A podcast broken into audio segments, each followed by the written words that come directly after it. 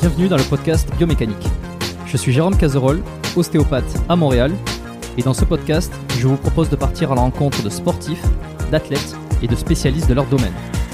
Pour mieux comprendre la mécanique du corps et de l'esprit, pour vous aider à être plus performant au quotidien, et surtout en meilleure santé.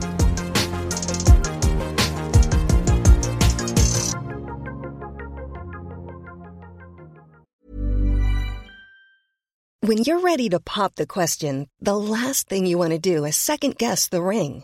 At Bluenile.com, you can design a one of a kind ring with the ease and convenience of shopping online. Choose your diamond and setting. When you find the one, you'll get it delivered right to your door. Go to Bluenile.com and use promo code LISTEN to get $50 off your purchase of $500 or more. That's code LISTEN at Bluenile.com for $50 off your purchase. Bluenile.com code LISTEN. Avant de démarrer l'épisode, j'ai une excellente nouvelle à vous annoncer. Ça avait été un carton la première fois. J'avais reçu énormément de messages de remerciements. Ils m'avaient fait confiance. Ils ont eu raison. Et moi aussi. Et du coup, on a décidé de réitérer notre collaboration. Alors, vous l'avez compris, Unae est de retour sur le podcast. Et grâce aux nombreuses commandes de la dernière fois, ben, je vous ai encore négocié une super réduction.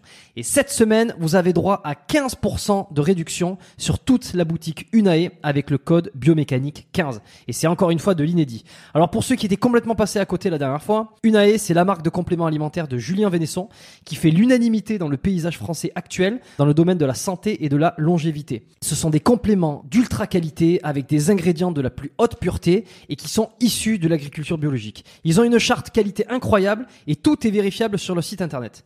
Alors l'été arrive, il est temps de faire le plein de compléments et si vous voulez être au top de votre santé avec les meilleurs produits du marché, eh ben c'est l'occasion rêvée pour le faire. Je vous recommande à titre personnel les oméga 3 en bouteille qui sont considérés comme les plus quali actuellement sur le marché. Si vous voulez améliorer l'aspect de votre peau, la santé de vos articulations et de vos muscles, il y a aussi le collagène éthique qui est issu de poissons sauvages et d'ailleurs qui est en passe de devenir un best-seller chez eux. Euh, Je vous recommande aussi le magnésium Omnimag, hyper important pour le sommeil et la récupération nerveuse et musculaire. Vous avez aussi la vitamine D3 qui avait été un carton la dernière fois et qui est considéré comme beaucoup comme le complément à absolument avoir euh, et qui a un rôle dans quasi toutes les sphères de votre corps.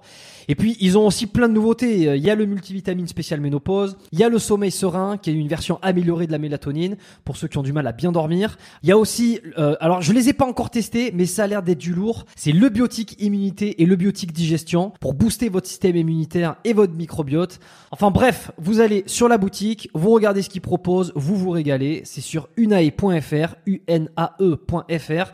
La dernière fois, vous avez été des centaines à passer commande. Vous avez créé des ruptures de stock sur certains produits. Alors cette fois, bah, traînez pas. Et en plus, je vous rappelle que vous avez 15% de réduction avec le code biomécanique 15.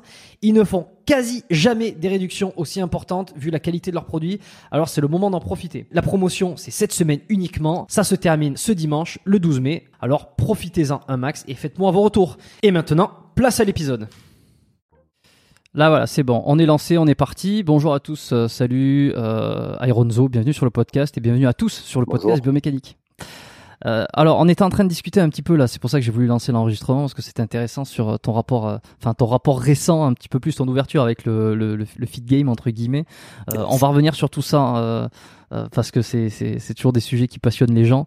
Pas que évidemment, hein, on va parler de coaching personnalisé aussi, on va parler peut-être probablement d'expatriation. Euh, euh, mais avant tout ça, je vais te proposer de te présenter s'il te plaît pour tous ceux qui te découvrent aujourd'hui, même si je pense que tu étais quand même assez connu dans le milieu maintenant. Alors bonjour tout le monde, je suis euh, ravi d'être avec vous aujourd'hui. Euh, moi c'est euh, Sofiane Boussaïd, connu sur euh, les réseaux sociaux sous le blaze de Ironso. Euh, J'ai 38 ans, euh, j'habite à Marseille et je suis coach sportif, préparateur physique depuis euh, presque une vingtaine d'années. Ok, bon, ça donne le ton. Euh, tu as donné ton nom et ton prénom et, et c'est vrai que tu vois, je vais être honnête, euh, je pensais pas du tout, euh, je pensais pas du tout que tu allais donner ton nom et ton prénom parce que t'es connu sous le blaze de Ironzo sur YouTube, Instagram et un peu tous les réseaux. Et euh, quand tu as pris quand tu as pris le rendez-vous pour l'enregistrement euh, sur le, le calendrier en ligne, euh, donc tu as écrit nom prénom.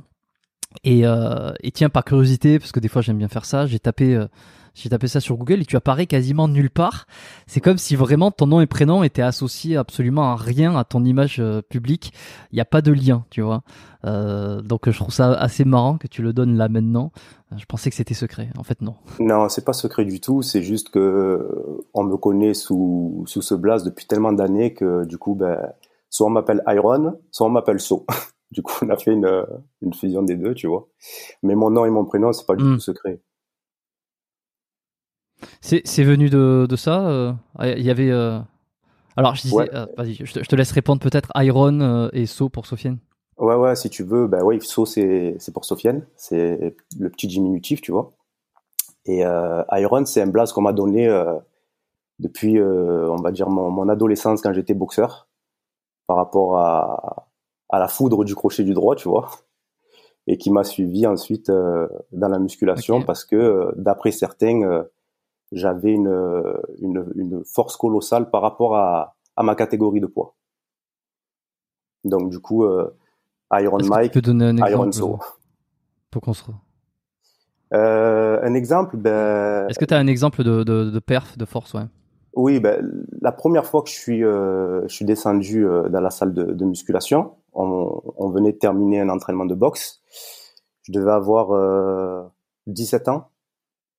Et euh, il y avait un gars, tu sais, qui s'entraînait au développé couché euh, bar, qui faisait ses séries à 100 kilos, un, un costaud, tu vois. Et euh, ben, nous, on était, entre parenthèses, jeunes et cons, tu vois, et on a voulu euh, tout de suite se mesurer avec le gars sans échauffement, sans rien du tout. Et il se trouve que pour un poids de corps qui n'excédait pas les 70 kilos, euh, j'ai fait une rep avec cette fameuse barre de, de 100 kilos. Et du coup, les mecs, ils étaient choqués, tu vois, dans, dans la salle. C'est euh, ouais, c'est- D'où le, Mm. d'où le blaze Iron So. ouais, c'est pas mal. Ouais, c'est pas mal. Euh, justement, c'est un truc, t'as as quand même un, un physique assez impressionnant. Euh, je t'ai quand même demandé en amont, euh, parce que les gens vont forcément euh, euh, vouloir savoir, et je t'ai demandé euh, s'il y avait des sujets euh, que tu préférais pas discuter, que tu étais à l'aise avec tout, ou, ou- ou des choses que tu préférais, que tu préférais garder pour toi. Tu m'as dit non, il n'y a aucun problème. Donc souvent la question qui, euh, qui vient, c'est pas c'est pas le voilà, je, je vais pas poser tout ça, je vais pas poser des, des questions comme ça à tous mes invités parce que ça n'a pas de sens et puis euh, c'est pas l'objectif non plus. Euh, mais beaucoup peuvent penser que euh, t'es pas nécessairement naturel. Euh, alors que bon, moi je pense que oui, je pense que oui. Bon, euh, mais c'est surtout que t'as quand même un gros physique euh, et puis tu précises sur ta bannière euh, plus fort que toi sans drogue. Donc je me dis à ce niveau-là, ça serait quand même assez culotté d'avoir eu affaire à de la triche si c'est pour écrire un truc comme ça, quoi. Et puis surtout, Ouais, si c'est ta première barre tu soulèves autant, c'est que finalement, euh, est-ce que euh, t'es pas un peu comme euh, comme euh, comme ces gens-là où en fait t'es fait pour ça, quoi. Euh, 70 kilos, 100 kilos, c'est énorme Bah, alors déjà, euh, en te mettant dans la, comment pour la première. dans la catégorie des gens qui, qui pensent que je suis naturel, tu risques de t'a- t'attirer pas mal de foudre. Parce que euh, je suis connu justement sous, Bon, euh, sous, le nom, sous le nom du euh, faux naturel. Quand on parle de moi, on m'appelle comme ça, le faux naturel. Parce que justement, quand on est arrivé sur les réseaux sociaux, euh, je me suis dit euh, comment arriver avec euh, une phrase un petit peu euh, qui va qui va faire du bruit, tu vois? Euh, et on a cherché un petit peu et j'ai trouvé euh, plus fort que toi sans drogue, tu vois. Et, euh, et justement, ça a fait du bruit. Parce que les mecs, ils m'ont vu débarquer avec euh, cette force et ce physique. Je sortais de nulle part. Ils connaissaient pas forcément mon âge. Ils connaissaient pas mon vécu, l'expérience que j'avais accumulée. Et, et justement, ça a eu l'effet que je voulais. Ça, ça a explosé grâce à ça. Parce que je me prétendais naturel et que ben, 80% des personnes qui me voyaient euh, disaient le contraire, tu vois.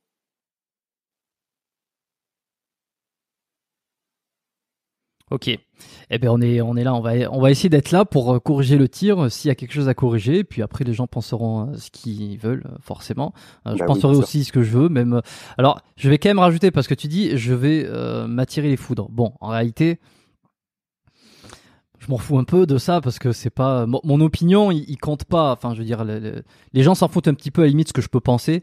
Euh, on est plus là pour essayer d'apporter du, du, du, de la discussion, c'est du podcast. Donc, euh, je n'ai pas de. Moi, les messages que j'ai envie de faire passer, c'est plutôt des messages de, de réflexion, euh, de, mmh. de, de, de, discussion, de conversation, d'ouverture d'esprit.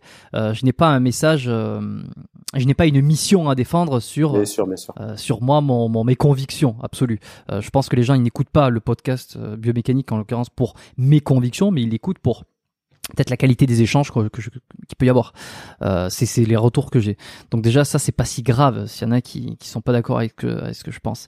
Euh, là où je vais juste étayer un tout petit peu mes propos, c'est si je pense que j'ai eu un doute, je, je dois t'avouer que pendant pendant longtemps j'ai eu un doute parce que Ironzo, euh, je connais ton nom, je connais ta chaîne depuis un moment. Euh, je t'avoue que je n'ai pas suivi tout euh, tout ton contenu, euh, mais que je l'ai vu un petit peu disséminé par-ci par-là depuis plusieurs années.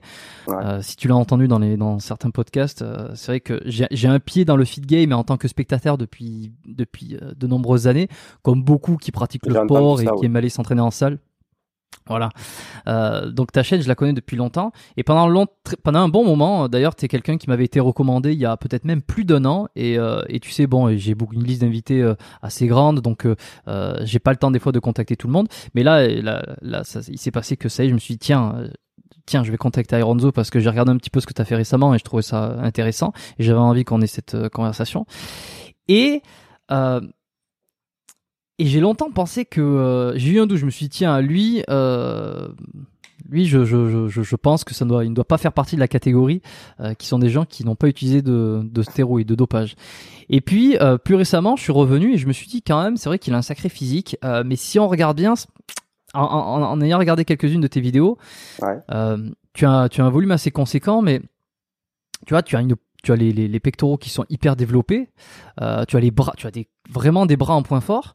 En revanche, et, c'est pas un jugement, attention, hein, je trouve que tu aurais peut-être les épaules un petit peu plus en retard par rapport au pec ou, enfin quand je dis en retard, c'est qu'elles sont moins impressionnantes. Mhm. Et je vais aller au-delà en disant qu'elles sont moins impressionnantes que quelqu'un qui pourrait utiliser des produits en termes de, de répartition de, de, muscles, tu vois. Tout à fait. Tout euh, après, c'est tout ça, c'est très c'est très subjectif. Mais disons que ta morphologie ou la, la manière dont tu es fait me fait dire, euh, tiens, il, me fait plutôt penser à quelqu'un qui est extrêmement doué. Euh, qui est extrêmement bon, qui a, qui a, qui a une, une morphologie euh, très adéquate pour construire du muscle, mmh. mais, mais pas la catégorie de ceux qui ont utilisé des produits. Ah, par exemple, tu vois, je vais te prendre un, un comparatif, Iron Quest, euh, donc que j'ai aussi reçu sur le podcast il y a quelques semaines. Euh, et voilà, on a évidemment parlé de tous ces sujets-là. Je trouve que tu as un physique qui se rapprocherait de ce que pourrait avoir un Iron Quest. C'est très impressionnant, c'est très volumineux, c'est très bien, mais il y a quelque chose où tu te dis, euh, ça a l'air d'être naturel. Bon. Ouais. Après voilà, c'est mon avis. Et c'est là toute la subtilité, si tu veux. Parce qu'il y a une frontière que les, les personnes qui connaissent un minimum ce sport euh, arrivent à distinguer. Et c'est pour ça, si tu veux, que on est toujours dans le je sais pas trop. Est-ce qu'il l'est, est-ce qu'il l'est pas, tu vois. Et à ça, tu rajoutes, comme je te disais tout à l'heure, des perfs monstrueuses. Et puis là, euh, tu as une partie du public qui bascule dans non, euh, il n'est pas naturel. Mais tu as mis le doigt sur, euh, sur plein de choses qui sont vraies. Structurellement parlant, euh, quelqu'un qui euh, serait chargé, la zone scapulaire, la zone des épaules, est une zone qui tout de suite est marquée par ça. Des épaules beaucoup, beaucoup plus développées, beaucoup plus globuleuses. Et au-delà de ça, quelqu'un qui mesure quasiment 1m80 pour 80 kg de poids de corps après 20 années de pratique, ce n'est pas euh, significatif en termes de prise de stéroïdes. On n'y est pas du tout. Quelqu'un qui prend des stéroïdes et qui a autant d'expérience que moi, il peut pas faire euh, taille poids. C'est ceux qui connaissent ce milieu le savent. Hmm. Bon, on va pas, euh, on va pas rester là-dessus pendant 30 ans parce que je trouve ça c'est redondant, surtout en ce moment. Je, je veux pas en faire un podcast qui est limité uniquement à stéroïdes, pas stéroïdes. Donc on va essayer de passer. Ce qui m'intéresse davantage à la limite, c'est plus le côté lorsque tu as démarré et quand tu as, mis dans cette catégorie-là, euh, est-ce que ça t'a... Je veux dire, comment t'as réagi plutôt, tu vois? Euh, Est-ce que... Euh, euh, d'ailleurs, tu me disais que tu t'étais un petit tu voulais pas nécessairement être lié au feed game et puis que maintenant tu revenais un petit peu. Est-ce que ça fait partie des raisons? Parce que euh, tu te sentais jugé ou tu te sentais pas accepté euh, de la bonne manière? Et non non non pas du tout. En fait, si tu veux, au départ, je j'étais pas forcément de ce monde de YouTube, de d'influenceurs, de réseaux sociaux, etc. Euh, c'est euh, c'est des amis à moi beaucoup plus jeunes qui m'ont qui m'ont donné l'idée, qui m'ont dit euh, pourquoi pas pourquoi pas te développer à travers une chaîne YouTube et, et les réseaux sociaux. Et à ce moment-là, j'avais 33 ans. Donc du coup, euh, j'avais quasiment pas de réseau, euh, c'était pas du tout mon monde. Et je me suis dit pourquoi pas. Euh, ça a l'air d'être l'avenir, ça a l'air d'être le moyen par lequel il faudra passer dans, dans les prochaines années. Et c'est à partir de ce moment-là où j'ai où j'ai démarré donc euh, ma chaîne YouTube. Et euh, évidemment, quand j'ai démarré, j'ai fait un petit peu le tour de, de ce qui se faisait en France euh, dans le milieu du, du fitness. Et ben, pour tout te dire, je je m'y suis pas retrouvé. Je j'arrivais pas à, à accrocher, j'arrivais pas à trouver. Euh, je sais pas, c'était euh, c'était soit trop trop lisse soit euh, comment dirais-je le contenu était intéressant, euh, voilà, donc c'était trop lisse, ou sinon il n'y avait pas assez de, de connaissances derrière, c'était un peu trop euh, enfantin, tu vois. Euh, j'accrochais pas aux blagues, j'accrochais pas aux trucs comme ça. Mais bon, d'un autre côté, c'est normal, euh, j'étais pas du tout le public visé. Donc j'avais 33 ans à ce moment-là, et donc ça, je sais pas, ça m'a pas plu.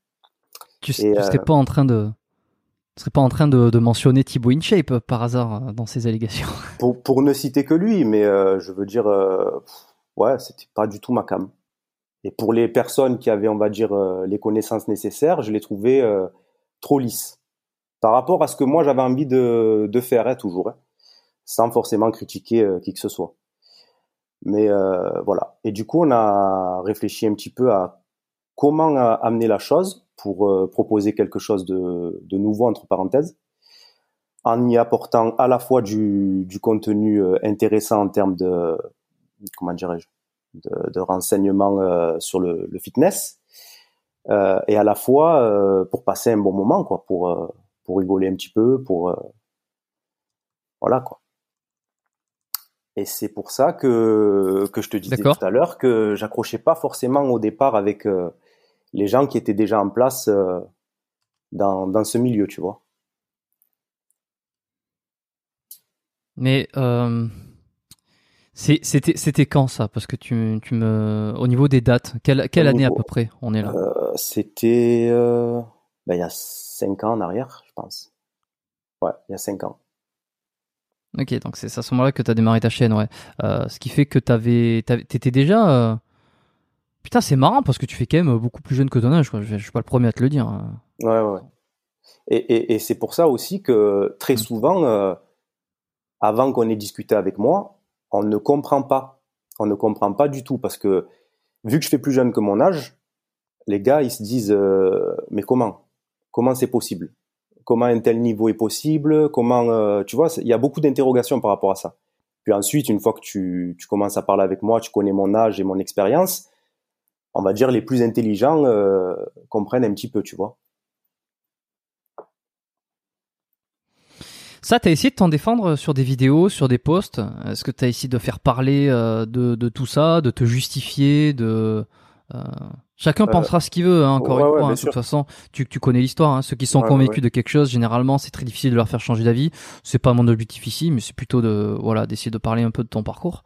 Alors, j'ai jamais fait de vidéos spécifiques j'ai jamais fait de vidéo spécifique euh, où j'essaie de me justifier de quoi que ce soit, parce que j'ai très vite compris comment fonctionnaient euh, euh, ces réseaux et ce monde.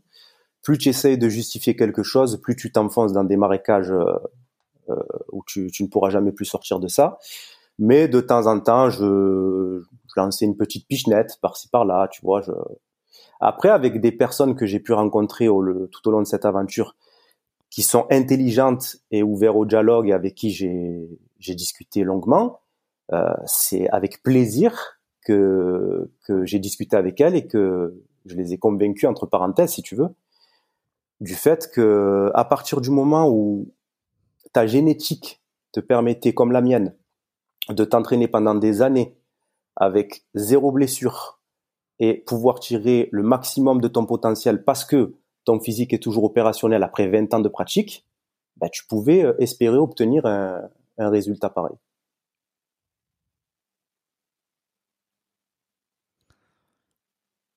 Tu penses à des gens en particulier euh, connus là qui t'ont cru, enfin qui t'ont avec qui tu as échangé sur ces euh, sujets ou alors c'était juste des abonnés? Alors il y, a des deux, il y a des deux. Il y a des personnes connues avec qui j'ai échangé et qui m'ont dit à cette époque-là, tu fais peur tu fais peur euh, au YouTube game, entre parenthèses. C'est-à-dire que le niveau, il est tellement élevé que les gars préfèrent t'ignorer plutôt que essayer de collaborer ou tu vois. T'étais à l'aise de, dire avec qui t'as discuté de ça ou pas? Ah, Je préfère euh, les, laisser, anonymes. On ne sait jamais comment ils le prendraient, donc du coup, euh, et après aussi avec. Euh, ok, ok. Bah, je, demande toujours, on sait Bien sûr. Aussi avec des abonnés, tout simplement. Avec des abonnés passionnés de, de, de ce sport et, et avec qui je, je, prends plaisir à échanger quand c'est intelligent et, constructif. Parce que la plupart du temps, c'est soit. Alors, qu'est-ce qui. Ouais. Soit des, euh, des, euh, des, gamins, des gamins qui comprennent rien à ce sport, soit des personnes euh, qui considèrent qu'ils ont qu'ils ont tout donné, tu sais, alors qu'ils en sont euh, qu'au début de, l'aventure en vérité. Mais euh, qu'est-ce qui t'a fait changer d'avis alors plutôt récemment? Parce que tu as commencé à essayer de te rapprocher de certaines, enfin te rapprocher ou alors tu as été approché puis tu as laissé libre cours à, une certaine possibilité de connexion avec des, gens qui sont dans ce milieu-là. Pourquoi pendant 4-5 ans euh, euh, tu t'es tu t'es tenu éloigné et maintenant euh, tu décides peut-être de t'ouvrir? C'est quoi le switch? Alors le le switch c'est que pendant 4 ans j'étais dans mon délire avec mon mon partenaire. on adorait ce qu'on faisait et, et, on avait des œillères, c'est-à-dire que on, on, ne regardait pas ce qui se faisait, donc ce qui s'est fait pendant ces ces quatre ans, tu vois on était dans notre délire et on prenait du plaisir à le faire sans tenir compte euh, ni des statistiques, ni de du nombre de vues, ni d'abonnés, ni quoi que ce soit. On était bien, ça nous plaisait. Et, euh, et puis après, il y a eu donc euh, cet arrêt et ce confinement. Et pendant cet arrêt ce confinement, mmh je me suis replongé un petit peu dans ben, dans le dans le fit game. J'ai regardé un petit peu qu'est-ce qui se faisait et qu'est-ce que j'avais raté depuis ce temps-là. Et il se trouve que ben, certains contenus euh, me parlaient beaucoup plus que qu'au moment où je où j'ai découvert YouTube. Et c'est pour ça que ben, qu'il y a que les cons qui changent pas d'avis et que mon avis a évolué et, qu'aujourd'hui il y a des possibilités de, de connexion, de, du moins de rencontres et ensuite à voir ce que ce que l'avenir nous réserve.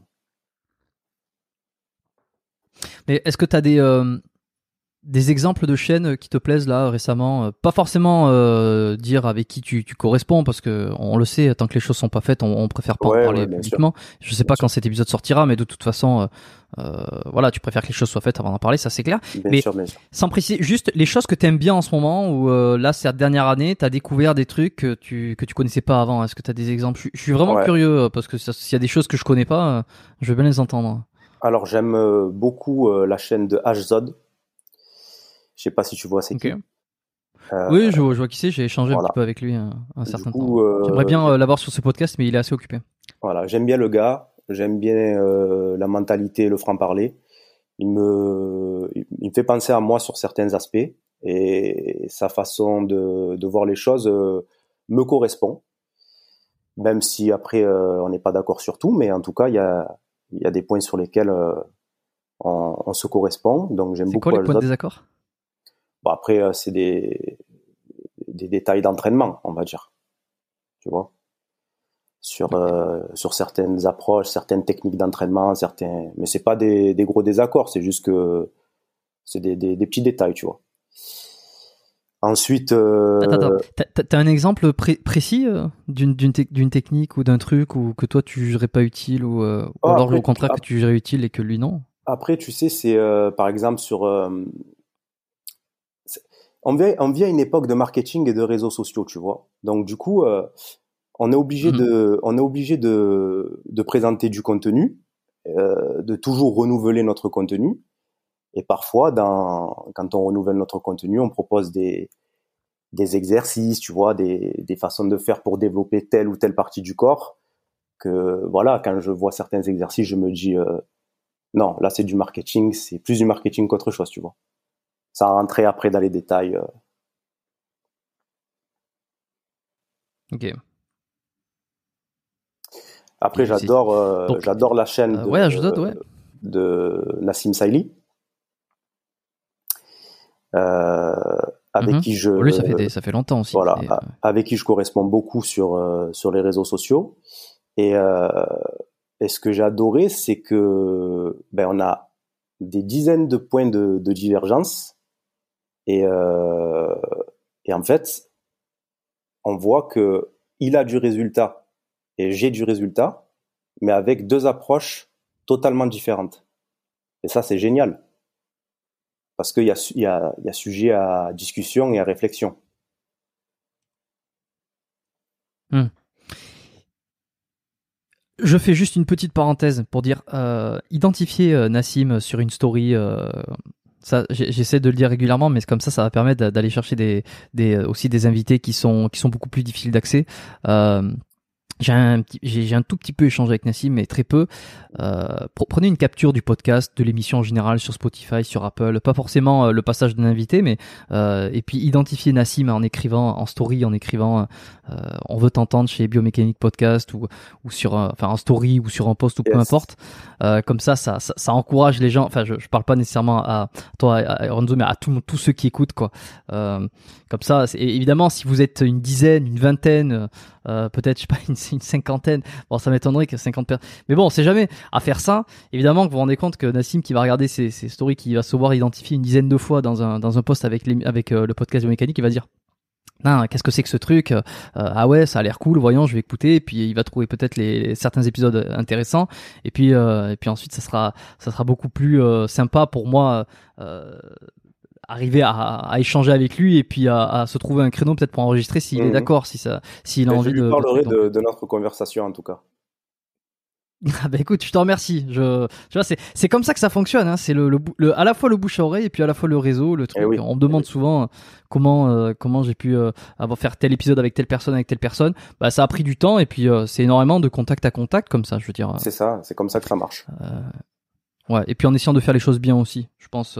bien sûr. C'est alors je je pourrais pas dire qui c'est parce que je préfère taire son nom, mais c'est quelqu'un de, de, très connu dans le milieu, euh, enfin qui a été très connu pendant pendant de nombreuses années et qui est euh, qui qui aujourd'hui euh, n'est plus dans le dans le milieu du bodybuilding en France. Et puis j'ai échangé un beaucoup de messages avec lui. Je te dirai après euh, qui c'est en privé si tu veux. Ça marche. Tu le connais, c'est sûr. Tout le monde le connaît dans le milieu. J'en ai déjà un tout petit peu parlé dans des épisodes précédents. Euh, je dirais pas avec qui, je vais pas donner trop d'indices. Euh, avec qui j'ai échangé beaucoup d'audio, qui m'a fait euh, des, énormément de retours positifs. J'étais vraiment très content, mais qui m'a dit qu'il préférait pas venir sur le podcast pour l'instant parce qu'il avait beaucoup de choses à régler de son côté. D'accord. Et, euh, et ça aussi, c'est grâce au réseau et c'est grâce à plein de trucs. Donc, euh, et puis c'est en essayant de faire les choses de, de manière le, plus honnête. Voilà. Pour ceux qui me demandent des, des, des trucs sur les, des questions sur les podcasts, ça fonctionne beaucoup comme ça. Euh, donc euh, Nassim Saïli, évidemment, ça fait des années qu'il est là, et c'est hyper intéressant donc que vous ayez une approche euh, qui soit différente. Et euh, et ben quand même, je suis quand même obligé de te demander, c'est quoi ton approche Enfin, qu'est-ce qui a qu'est-ce qui a fonctionné sur toi euh, et qui lui, par exemple, ne, ne lui parle pas Admettons, tu vois, les points de divergence? Euh, c'est plutôt l'inverse à la base. C'est plutôt euh, sa façon de, de, voir les choses qui ne me parle pas à la base. C'est-à-dire, tu sais, euh, ces mouvements super contrôlés, super linéaires, euh, zéro déchet dans le, dans le, dans le mouvement, tu vois. Euh, cette approche. La contraction volontaire. Voilà, cette, exactement. Cette approche-là. C'est quelque chose qui ne me parle pas à la, à la base, tu vois. Moi, je suis quelqu'un euh, de base qui a un travail beaucoup plus explosif, euh, qui cherche euh, mhm. à, la, à la fois associer la performance avec l'esthétisme. Et, et qui maintes fois a bâclé la technique entre parenthèses pour essayer de franchir euh, des limites euh, infranchissables entre parenthèses et qui est revenu par la suite euh, sur un travail beaucoup plus technique une fois que j'avais franchi cette perf, tu vois. Donc du coup, c'est plutôt moi à la base que je, je, ça me parle pas du tout ce qu'il faisait. Ok. Donc toi, tu passes par la par la force en fait, euh, ou par le l'explosif, le nerveux. Ouais. C'est ce qui te permet d'atteindre certains paliers et ensuite de pouvoir travailler euh, un petit peu dans, des, dans, dans, des fourchettes. En fait, euh, plus hautes avec une charge un petit peu moindre. En fait, si tu veux, euh, la, la, façon d'entraîner un athlète euh, naturel et d'entraîner un athlète dopé est totalement différente. Euh, un athlète naturel, si tu veux, il pourra pas progresser uniquement en faisant ce qu'on appelle du pump. C'est pas possible. Il va devoir améliorer son, son système neuromusculaire. Il va devoir progresser en force pour pouvoir ensuite avoir euh, la charge la plus conséquente avec laquelle il pourra travailler dans un schéma hypertrophique, c'est-à-dire euh, dans une fourchette comprise entre 60 et 70% de, de sa RM, tu vois. Le problème, c'est qu'un athlète naturel, euh, cette fourchette-là, il y reste bloqué euh, pendant des mois, voire des années. Donc, pour réussir à la faire progresser, tu es obligé d'améliorer ton système euh, nerveux, ton système neuromusculaire. Donc, c'est pour ça que moi, mon approche, c'était plutôt celle-là. L'explosivité, la performance au service mhm. ensuite du pump.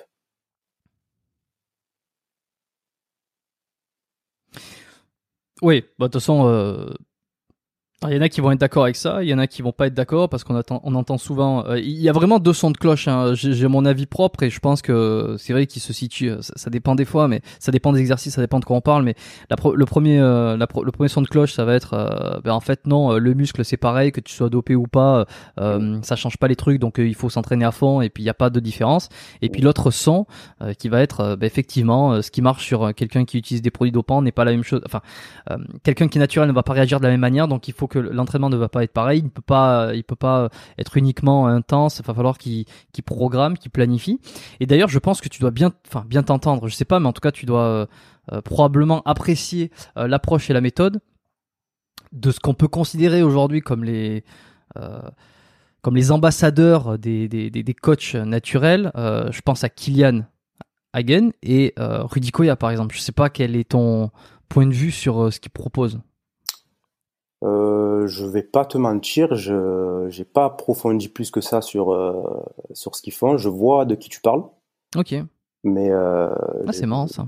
J'ai pas plus approfondi que ça parce que après, oui, la programmation c'est très intéressant, mais la programmation ne peut pas toujours être respectée. C'est-à-dire que tu es obligé de laisser place à ce qu'on appelle l'instinct dans une programmation. Ça ne peut pas être euh, prédit, c'est pas possible. Pourquoi? Parce qu'il y a trop de variantes qui, il y a trop de variantes qui rentrent en jeu. Beaucoup trop. Des variantes de, la vie d'un homme de, tous les jours. Que ce soit euh, ta situation personnelle, que ce soit ta situation euh, de fatigue, euh, je sais pas, comment tu te sens si tu es malade, si tu es pas malade, comment tu es au niveau de tes macronutriments. Enfin, il y a trop de. On peut planifier, on peut espérer planifier, mais il faudra toujours laisser place à l'instinct quand même, ce qu'on appelle l'entraînement à l'instinct. Alors, j'ai justement essayé de confronter un peu cette idée parce que quand j'ai reçu Kylian Hagen sur le podcast, euh, qui est sorti, euh, qui est sorti au moment où les, les, les gens vont écouter cet épisode là euh, avec toi, mais qui, qui est pas encore sorti. Tu pourras l'écouter. C'est l'épisode 90. Effectivement, le, Kylian donc il, lui il préconise vraiment de programmer, de enfin de planifier, d'avoir des cycles, ce qu'on appelle, enfin ce que ce que, ce que Rudy Koya avait popularisé hein, sur les cycles de progression. Rudy Koya aussi qui est venu deux fois sur le podcast et puis on en a fait, on en a parlé en long en large. Euh, et, et l'idée derrière aussi, parce que j'avais reçu Gundil euh, sur l'épisode, euh, un, des, un des épisodes les plus écoutés forcément, notamment sur YouTube, parce que les gens adorent le voir allongé en podcast. 73, l'épisode 73 avec Gundil voilà, c'est des approches qui sont différentes, qui sont euh, parfois complémentaires, parfois euh, des fois un petit peu contradictoires. Et puis Kylian, j'avais essayé de le, confronter, le confronter en lui disant, ok, planifier, mais regarde Gundil par exemple, il dit que c'est impossible de connaître sa forme du jour et que c'est mmh. presque, c'est presque fou euh, de se dire tiens je, je planifie ça dans 3-4 semaines de soulever telle charge ce qui peut faire ça c'est impossible. Alors Kylian avait je pense que c'est le genre de question qu'il avait évidemment euh, eu plusieurs fois dans le passé donc il avait euh, la réponse. Et puis et puis quand il me l'a dit ça me paraissait logique c'est que pour lui pour ceux qui n'ont pas écouté l'épisode, allez écouter parce qu'il va le dire, il, il, explique beaucoup mieux, beaucoup mieux que moi évidemment. Mais c'est que tu vas essayer d'organiser ta vie à un moment donné pour essayer qu'il y ait le moins de de différences possibles comme ça. Euh, c'est que tu vas à peu près te lever à la même heure, tu vas avoir des routines qui, te, qui se mhm. ressemblent, tu vas essayer d'avoir un niveau d'énergie qui est à peu près tout le temps pareil parce que tu vas essayer de te coucher un peu tout le temps pareil, tu vas manger de la, enfin, tu vas, tu, c'est-à-dire que tu vas pas faire des gros écarts dans ta journée et que c'est que ton style de vie va plus ou moins être, euh, être redondant ou va se ressembler de jour en jour et ce qui va te permettre de limiter donc tous ces petites, euh, ces petites, ces petits imprévus et ça va te permettre de coller le plus possible a une forme presque récurrente, enfin qui, va être toujours la même, tu vois, à peu près euh, sensiblement la même. Euh, et que dans ces conditions-là, planifier, en fait, tu peux planifier parce que euh, c'est pas comme si demain tu te levais à 4 heures et puis le lendemain tu te levais à 16 heures, tu faisais la fête, pas la fête. C'est que c'est quelque chose où tu, tu, tu, tu, lisses ta forme un petit peu sur le long terme. Oui, Alors oui, qu'est-ce que penses ça? C'est ce qu'on appelle établir un, lifestyle. Donc, si tu veux, je suis totalement hmm. d'accord avec cet argument. Mais euh, moi, je suis pas d'une école ou d'une autre école. C'est-à-dire que Gandhi, il va dire des choses très pertinentes, mais euh, il va dire aussi, euh, je ne vais pas dire de la merde, mais je sais pas, des fois, je le trouve très obtus, tu vois. Kylian, comme je t'ai dit, je le connais pas plus que ça, donc je peux pas le juger, mais il n'existe pas une école, on, une. On juge personne. Voilà, exactement. Une façon de faire, une. non, on peut essayer de planifier les choses du mieux possible. On peut essayer d'avoir cette fameuse planification, mais euh, tu le sais, je, la, vie d'un homme, elle est faite de haut, de bas et d'aléas. Donc, euh, à un moment donné, c'est obligatoire que tu laisses de l'instinct à l'intérieur de cette euh, planification. Donc, planifier les choses pour essayer d'avoir un cadre, oui. Planifier les choses à la charge près, non. Ok, donc je, vois que tu te situes un petit peu entre les deux, dans un sens, tu vois, entre, enfin, entre l'idée le, qu'il va falloir progresser, puis mettre des charges lourdes, et puis progresser en nerveux, et puis l'autre côté, euh, ne pas être trop strict et avoir des absolument euh, tous les trucs chiffrés. Bon, ok, soit. Euh, c'est quoi l'instinct pour toi? Enfin, ça, vient d'où? Tu vois, je veux dire, comment comment on le définit, quoi? Je veux dire, si je te dis, je t'entraîne à l'instinct, c'est ok, d'accord, mais concrètement, c'est ça ressemble à quoi? Alors, l'instinct, euh, s'entraîner à l'instinct, à un moment donné, c'est euh, écouter son corps. Ça veut dire, euh, tu as eu, je sais pas moi, une mauvaise nuit, ou tu es malade, ou tu n'as pas dormi tes 8 heures, tu n'es pas, pas dans le bon mood. À ce moment-là, tu es censé faire un, un, soulevé de terre en 3x3.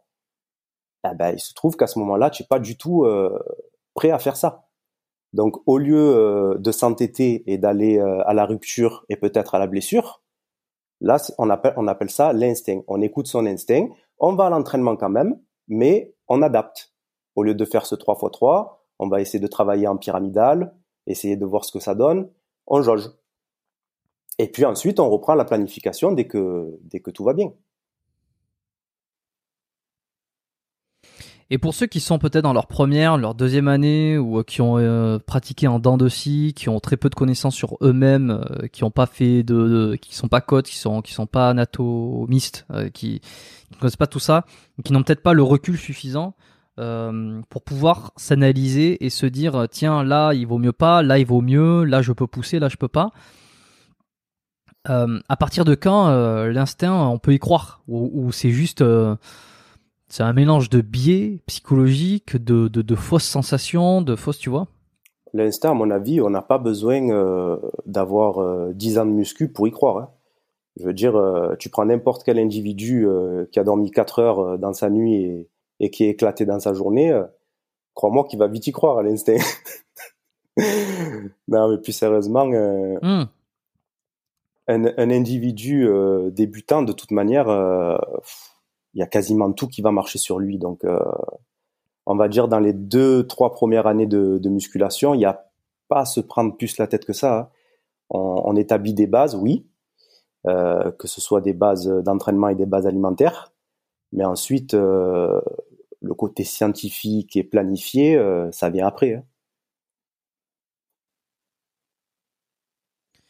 Et alors comment tu, si tu planifies pas exactement charge exacte, euh, mais que tu es quand même dans cet objectif de vouloir euh, aller chercher, euh, aller passer par le nerveux, parce que, enfin, là on parle pour quelqu'un qui veut se développer au fur et à mesure des années, sans utiliser de produits dopants, donc évidemment le, le, le, les taux se resserrent sur le nombre de personnes parce que de plus en plus de gens veulent que ça aille très vite et puis veulent utiliser oh des produits, mais si, si on s'adresse uniquement à ceux qui font gaffe à leur santé et qui sont dans cet objectif longévité progression à long terme, sans produit, sans rien.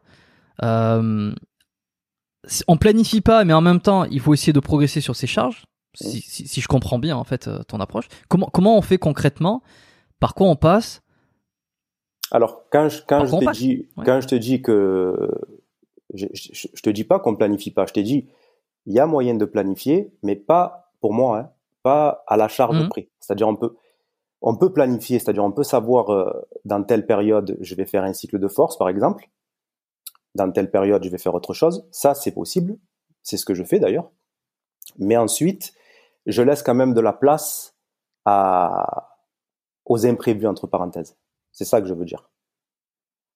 C'est-à-dire que oui, tu vas tu, tu, vas tu vas pouvoir euh, te dire euh, janvier janvier février, je suis en cycle de force, tu vois euh, et puis à partir d'avril, j'entame une sèche. Tu vas pouvoir planifier ton, ton emploi du temps comme ça, tu vois. Mais ensuite, moi, ce que je dis, c'est que il y aura toujours des imprévus qui font que tu es obligé de laisser la place à l'instinct.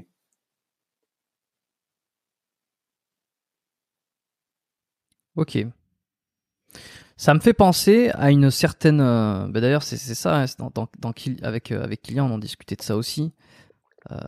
Sur un, un, entraînement qui va, va être en fait sur les premiers exercices lorsque tu vas euh, t'entraîner euh, dans une salle de sport, que tu fais ta séance, peu importe, pec biceps, allez, la, la, grande classique. En fait, c'est de mettre peut-être, de planifier ou en tout cas d'essayer d'organiser, de cycler ces premiers exercices. Et puis plus tu, tu avances dans ta séance, euh, plus tu vas un petit peu plus t'amuser ou te laisser la place à tenter des trucs ou à faire des, des, des, des de l'intensification qui était peut-être pas prévue ce qu'on pourrait qualifier peut-être d'instinct dans ce que tu dis. Euh, c'est vrai que moi, c'est des choses que je, j'essaie de, d'aller de, plus en plus d'un point de vue personnel. Attention, je n'ai aucune, euh, je ne suis pas coach, je suis pas, euh, je donne pas des conseils sur tout ça. Euh, mais je veux dire, j'ai ma pratique personnelle et de plus en plus, je me dirige vers ça, vers, vers vraiment les premiers exercices, essayer de planifier. Parce que au-delà, au-delà d'y croire sur le fait que c'est ça qu'il faut faire en tant que naturel, par exemple, au-delà d'y croire, c'est aussi un gage de motivation et de parce que je l'ai vu et peut-être c'est pour des personnalités qui sont qui aiment bien que les choses soient cadrées. Euh, si je vais m'entraîner sans vraiment savoir ce que je vais faire et que j'y vais, euh, et je dis pas que t'as dit ça, hein, c'est je, je, me replace dans, dans un contexte. Euh, je me dis tiens allez je vais faire ça ou peut-être ça ou peut-être ou je ne sais pas quel exercice va y avoir. Si tu veux je vais à un moment donné je vais pousser puis je vais me dire mais qu'est-ce que je suis en train de faire? Euh, à quoi bon? Je ne sais même pas où je suis, je sais même pas ce que je fais. Et c'est parce que j'ai besoin de cadre. Hein, et puis dans tout ce que je fais. Et je pense que les, les gens qui sont comme ça vont se reconnaître dans le fait de cycler. Et peut-être que ceux qui sont beaucoup moins, euh, euh, qui, aiment, aiment moins être cadrés, vont se reconnaître davantage dans l'entraînement 100% euh, euh, instinct et 100% euh, je fais absolument ce que je veux n'importe quand. mais si je fais ça, je, déjà je vais me faire chier et puis je vais perdre une motivation. Je vais me dire en fait j'ai l'impression de ne pas avancer, de ne pas progresser, alors que au moins si je si je cycle ou si j'ai une programmation sur mes premiers exercices, que je progresse ou que je progresse pas, au, enfin physiquement, au moins j'ai la sensation que je suis dans une démarche pour. Ouais, tu as un cadre. Oui, oui. Voilà, j'ai un cadre. Et ensuite, la deuxième partie de séance, tu vois, je vais le faire sur le premier et le deuxième exercice, ou comme ça. Et puis, quand je vais être fatigué, et puis que je vais avoir l'impression que, ok, j'ai fait mon, j'ai fait mes exercices de progression. Après, je vais me dire, bah tiens, vas-y, je vais peut-être tenter des choses, je vais m'amuser, je vais essayer d'aller, euh, d'aller, euh, d'aller expérimenter d'autres trucs, euh, ou, juste me laisser aller à l'instinct entre guillemets. C'est vrai que j'ai un peu du mal avec ça. Moi, je, j'ai beaucoup été bercé par ce que disait Rodi Koya quand j'étais plus jeune, et, et ça m'a beaucoup marqué. Et je m'y reconnais énormément. Donc c'est pour ça que l'instinct c'est pour ça que je t'ai posé des questions là-dessus et je voulais vraiment essayer de définir ce que c'est et euh, parce que j'ai du mal à le concevoir pour moi-même quand j'y vais. Tu vois, si je vais à l'instinct, ça peut pas, ça pourrait être tout et n'importe quoi et je saurais même pas si c'est juste. Et puis l'instinct, j'ai tendance à dire aussi que c'est euh, c'est une accumulation d'expériences euh, c'est comme l'instinct. Hein, j'ai discuté ça avec un pote sur l'instinct féminin à un moment donné. Euh, mais c'est l'instinct, je le vois plus comme quelque chose qui serait une accumulation d'expériences qui fait que tu as une certaine réponse que tu ne peux pas expliquer rationnellement, mais qui en fait s'explique parce que tu es déjà passé plusieurs fois par ce, système-là et que ton cerveau en a pris les, en a pris les, euh, les résultats et en a tiré des conclusions et ce qui fait que ça t'amène à penser quelque chose à un instant T que tu peux appeler instinct. Mais ça, ça vient pas nulle part, ça vient de quelque chose qui est une accumulation d'années précédentes. Euh, voilà, voilà comment je, je, fonctionne sur moi. Et je sais pas, parmi tes élèves ou euh, les personnes que tu coaches, est-ce que tu remarques entre ceux qui sont très euh, cadrés et ceux qui le sont pas, euh, ben justement une différence de pratique entre ceux qui aiment cycler, planifier et ceux qui aiment pas, ceux qui aiment pas? Alors, déjà, voilà, il faut, il faut partir du, du postulat que pas tout le monde a le même objectif. Donc déjà, on va définir l'objectif. Une fois que tu as défini l'objectif, à ce moment-là, tu peux euh, commencer un début de programmation. Quand moi je parle euh, d'instinct dans la programmation, je parle vraiment euh, des aléas de la vie de, Monsieur Tout le Monde. C'est-à-dire que évidemment, on part d'une base qui est programmée, mais on doit devoir s'adapter pendant cette programmation. Et moi, je t'en parle comme ça parce que je le vis tous les jours. C'est-à-dire que le gars, il va me donner son objectif et je vais adapter sa planification par rapport à son objectif. Et pendant le suivi, il va se passer des choses dans sa vie. Et c'est à ce moment-là que je te parle d'instinct, c'est que euh, le gars, quand il va revenir vers moi en m'expliquant qu'est-ce qui s'est passé et pourquoi il n'a pas pu faire euh, tel ou tel truc qui était programmé, il faut bien, à un moment donné, euh, réussir à s'adapter. On, va, on ne parle pas à une machine, on parle à un être humain. Et c'est à ce moment-là que je parle d'instinct entre parenthèses. C'est que à ce moment-là, il le sentait pas, c'était pas le bon moment pour lui. Alors qu'est-ce qu'il faut faire? Est-ce que on ne s'entraîne pas du tout ou est-ce qu'on s'adapte? Tu vois, c'est surtout dans ce sens-là que que je te parlais d'instinct. Mmh. ok. Non, non, mais c'est clair. Euh, je, viens de te, titiller, pas méchamment, pas méchamment euh, du tout, hein, mais c'est juste pour euh, parce que les gens peuvent être perdus de plus en plus, parce qu'évidemment, il y a les méthodes pullulent, les systèmes il y a beaucoup de marketing aussi, comme tu le disais, hein, sur euh, la façon de transmettre les idées, euh, parce que derrière il y a des choses à vendre. Et alors, euh, et alors moi, quand j'entends des choses, j'essaye de justement aller essayer de comprendre. Et quand j'ai des invités où on essaie, où on parle un peu plus technique, on, on, rentre un peu plus dans le sujet des fois. J'essaie d'aller confronter quelques idées euh, pour essayer de, de, de, faire de faire émettre, de faire éclater un peu de, un peu plus de, de compréhension. Moi, je suis anti, je comprends ce que tu veux dire. Je suis, je suis anti, anti méthode. C'est-à-dire, euh, tu sais, euh, le gars qui a trouvé euh, la méthode pour réussir, la méthode pour prendre, la méthode pour perdre, la méthode. il existe tellement de façons de faire qui peuvent s'adapter à tellement de personnes que la seule chose en laquelle je crois réellement, c'est la personnalisation. Donc ensuite, comme je t'ai dit, je comprends pourquoi ces gens font ça. C'est du marketing. Il faut bien à un moment donné dire qu'on a trouvé le Graal pour réussir euh, à travailler, tu vois. Mais moi, je me sers de tous les outils que j'ai à disposition pour faire ce qu'on appelle de la personnalisation. C'est en ça que je crois. Et si on revient donc à, à ce qu'a essayé de, populariser un petit peu Nassim, euh, même si aujourd'hui il en parle beaucoup moins et c'est pas, je veux dire, c'est pas 100% de ce qu'il transmet, mais euh, ce qui est donc la contraction volontaire, à savoir, je m'occupe pas de la charge du tout et en fait j'ai un mouvement le plus propre, le plus parfait possible. Il en avait fait des vidéos où il expliquait pourquoi il, pourquoi euh, il, il, mettait l'emphase sur la la qualité de l'exécution, intéressant parce que ça met en perspective pas mal de choses. si on revient sur cette méthode-là, la contraction volontaire, enfin, ce qu'on pourrait grossièrement appelé donc la, contraction volontaire. Mhm. Euh, tu disais que toi, tu n'étais pas nécessairement euh, fan absolu de, ça. Est-ce que tu penses que c'est quelque chose qui marche sur beaucoup de monde, sur pas beaucoup de monde? En, quoi tu, es, euh, tu, as une certaine forme de désaccord par rapport à cette approche, admettons? Alors, comme je te l'ai dit au début, des choses que je ne pas que je ne comprenais pas au départ, puisque je sais exactement de quoi ça, parle, euh, aujourd'hui, la contraction volontaire, pour moi, c'est le plus haut level dans la musculation. Je m'explique. Celui qui atteint la contraction volontaire, il a une expérience folle en musculation. Mais la contraction volontaire, il faut qu'elle se fasse avec un minimum de charge. C'est pour ça que je dis, c'est aujourd'hui celui qui atteint ce niveau-là, c'est le plus haut level de musculation. La contraction volontaire, c'est pas je vais prendre une barre vide et je vais me concentrer à fond en, en montant mon curl, euh, je vais, je vais me concentrer à contracter mon biceps. Pour moi, la contraction volontaire, c'est j'ai ma charge de travail et avec ma charge de travail, je ne suis plus au stade où je déplace ma charge d'un point A à un point B. Non, je suis au stade où j'arrive à me dire c'est avec cette partie du corps que je vais déplacer ma charge et j'obtiens cette fameuse contraction volontaire. Contraction, étirement.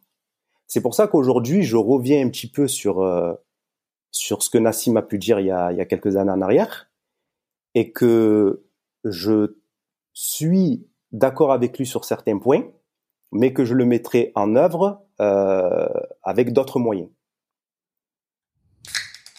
Tu vois ce que je veux dire? Ok. Bah oui, oui, je vois ce que tu veux dire. Hein. Je suis. Euh... C'est-à-dire que cette... si, si c'est pas pour dire 100%, euh, c'est au moins largement d'accord. Cet éveil de cet éveil de la contraction volontaire, euh, pour moi, c'est vraiment c'est le plus haut niveau de musculation. C'est-à-dire quand tu as conscience de ce que tu fais et que c'est la partie de ton corps que tu veux qui travaille qui exerce exactement cette, cette contraction. Quand tu atteins ce niveau en musculation, eh ben, ça veut dire que tu es dans le haut niveau. Ok, bon. Si Nassim un jour passe par ici, euh, évidemment que ça sera un sujet euh, dont on discutera et, euh, dont j'essaierai de, le, de le titiller sur quelques trucs comme ça pour savoir. Mais, mais, mais bon. À part, alors euh, tu m'as dit Ajot t'aimes bien, Nassim. Je veux revenir un peu sur ça parce que je trouve ça intéressant. Ça nous permet euh, finalement, euh, en partant, en, discutant de avec qui tu, tu, tu apprécies le contenu, ça permet de, de digresser sur des méthodes, sur des approches, sur des sujets précis. Je trouve ça intéressant. Donc on va, on va peut-être continuer. On, va arriver sûrement à la fin à un moment donné. Tu vas pas avoir 36 000 noms à dire, mais après, Nassim, il n'y en, aura pas 36 000. ouais, bah d'un côté tant mieux. Ça va, euh, euh, j'aime bien le contenu... Quelle personne euh, t'apprécies ouais? J'aime bien le contenu de, de Essan, Essan NFC. Mm oui, bah, il est, oui, il a apprécié, oui, évidemment. J'aime bien, j'aime bien. on, me, ouais. Très propre, très, très professionnel. voilà, bah après c'est c'est vraiment un autre aspect de, du game, c'est vraiment l'aspect compétition, l'aspect préparation, c'est autre chose. Euh, j'aime bien. Euh, exact. Un gars, attends, attends, attends, attends, attends, tu, vas me le dire après. Euh, je m'arrête 30 secondes sur Essan et justement, tu as mis le, petit point sur la compétition. C'était un des trucs que je m'étais noté dans, dans mes petites notes sur l'épisode d'aujourd'hui. la compétition, toi, parce que avec un physique pareil, qui fait parler sur naturel, pas naturel, tout ça, t'as jamais voulu faire de la compétition? Dans une fédération donc dite naturelle? Bon, déjà, premièrement, les fédérations dites naturelles, j'y crois pas du tout. Et puis moi, tu sais, mon, mon parcours, euh, en fait, si tu veux, à l'époque où j'aurais pu euh, me lancer dans le délire de compétition, je devais avoir euh, peut-être 22 ans, quelque chose comme ça. Et à cette époque-là, il n'y avait pas mm-hmm. grand choix comme, comme catégorie en compétition. C'était euh, soit tu devenais un monstre euh, et tu voilà, tu te lançais dans dans des bails de fou en termes de protocole, en termes de, de c'est la folie quoi. Et euh, j'ai été approché à ce moment-là par euh, par quelques personnes qui, qui m'ont proposé, tu vois, parce que j'avais une très très bonne masse, euh, je devais peser 105 kilos à cette époque. Euh, et j'avais le potentiel pour euh, pour devenir culturiste, tu vois. Mais euh, tout ce qu'il y avait derrière, non, c'était une, une, charge qui était trop lourde pour moi et que je me voyais pas assumer, tu vois. Contrairement à, à l'époque où on vit aujourd'hui, où il y a beaucoup plus de, de possibilités et de catégories, tu vois. Et, euh, et pour tout te dire, euh, si vraiment je devais faire une compétition, ça serait maintenant, parce que maintenant, euh, il y a plus de possibilités et ça commence un petit peu à me titiller, tu vois. Alors, est-ce qu'il est trop tard pour moi? Je sais pas. Mais en tout cas, euh, à cette époque-là, non, c'était pas possible. Devenir un, un culturiste de, de, plus de 100 kilos, euh, je me, je me voyais pas. Et ça veut dire qu'aujourd'hui, tu te laisses la place de concourir avec les, les, mêmes armes que les compétiteurs? Je me laisse la place. Euh, je suis pas en, guerre contre le dopage, moi. Hein. Je, c'est pas ma croisade. Je respecte euh, tout le monde et euh, j'ai des partenaires d'entraînement qui, sont sous protocole. Et, euh, je, discute avec beaucoup de personnes aussi qui le sont. Sauf que je n'ai pas les compétences je n'ai pas du tout les compétences en, chimie pour, pour me lancer tout seul dans ce truc-là. Donc il faudra certainement, si jamais un jour je, je décide de le faire, que je m'entoure. Est-ce que t'as pas peur que si un jour tu passes de, de l'autre côté euh, de la balustrade, euh,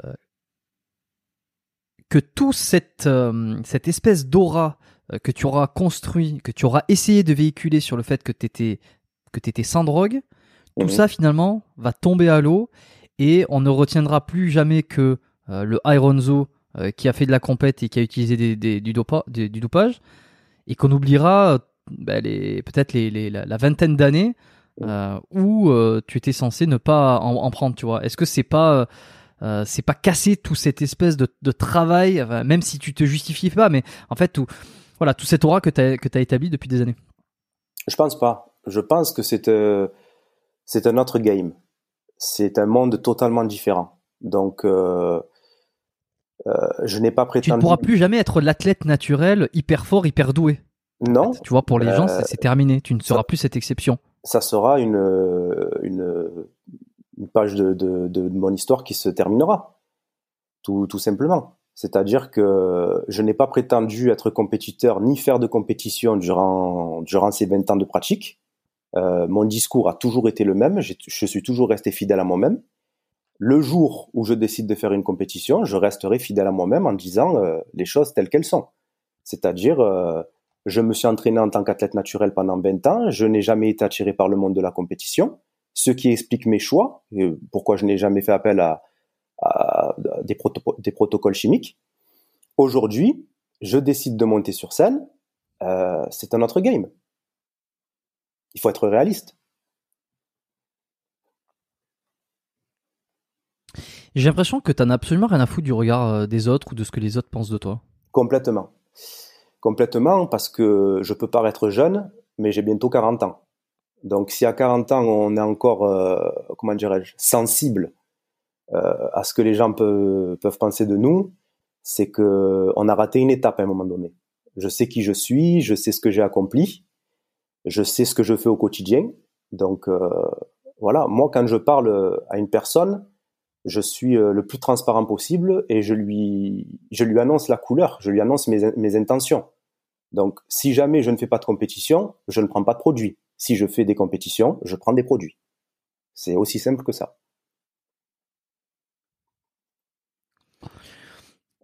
Et ouais, ouais, non, cette image de, on dirait que tu ne, tu, ouais, t'as pas peur de changer ou de bouleverser ou de, ouais, de modifier euh, l'image de toi sur tes réseaux. Euh, c'est assez rare quand même parce que tu vois, enfin, euh, je te découvre en même temps euh, d'un point de vue personnel.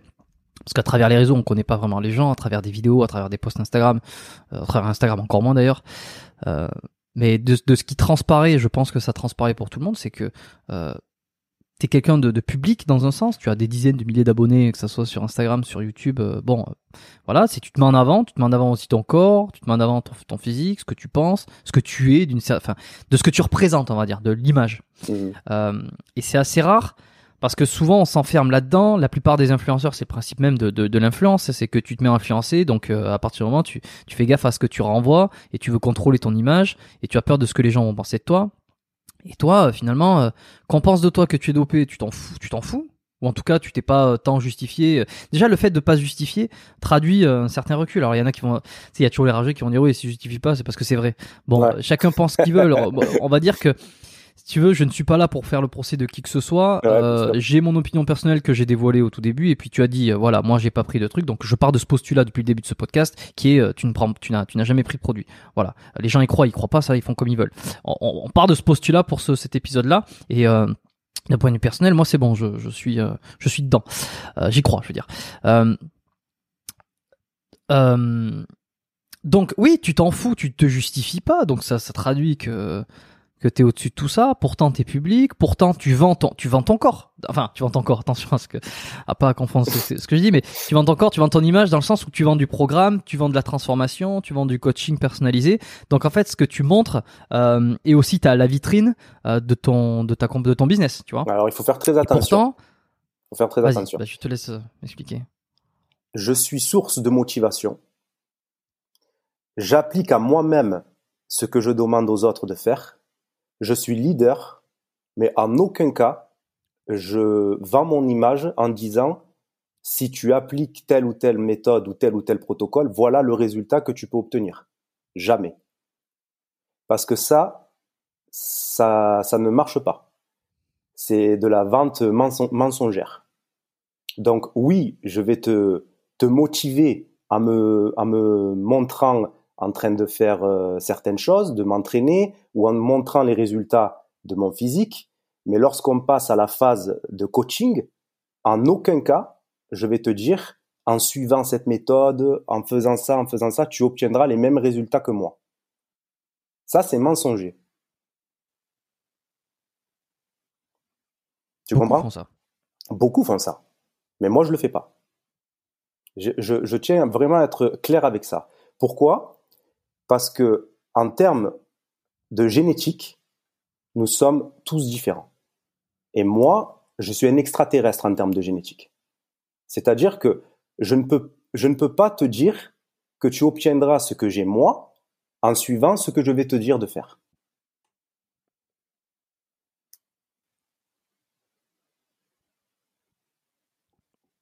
Je vais m'arrêter sur l'extraterrestre parce que ça c'est hyper intéressant. Euh, tu as donc tu as une certaine conscience que tu as des capacités qui sont un petit peu euh, exceptionnelles, on va dire. Bien sûr. Euh, alors il y en a qui vont encore dire euh, oui, mais c'est encore une excuse pour pour justifier. bref, s'en fout. Comment tu t'en Je viens de penser à un titre qui pourrait être marrant, tu vois, je sais pas, l'extraterrestre. l'extraterrestre. parce que j'ai jamais Iron Soul, l'extraterrestre euh, qui qui euh, qui ne prend pas de drogue, un truc, comme ça qui fait. On verra. On verra. Euh, J'ai jamais les titres en avance, ça je l'ai déjà dit, mais euh, c'est toujours soit pendant l'enregistrement, soit après, parce que ça peut partir dans tellement de sujets différents que je peux pas. Alors des fois j'ai des lignes directrices, mais des fois ça va dans des trucs et je me dis putain il faut absolument y aller et puis ça change de ce que j'avais prévu. et, et c'est pour ça que je trouve toujours les titres après. Mais les gens, ils voient le titre euh, au moment où ça sort. Donc, euh, ils auront déjà vu le titre. Je sais pas lequel il sera. Euh, bref. Je m'arrête sur l'extraterrestre parce que... donc, en fait, tu es en train de nous dire, je sais que moi, je suis exceptionnel, que j'ai des résultats exceptionnels, que j'ai une certaine... Je suis doué, puis j'ai une génétique, on va dire, qui est... qui colle à, à la... À la, à la génétique golden, comme, comme pourrait dire Marvel par exemple, comme euh, il a pu le dire un certain temps. Euh, mais euh, je suis exceptionnel et ça va pas être nécessairement votre cas. Est-ce que c'est ce que tu es en train de me dire déjà?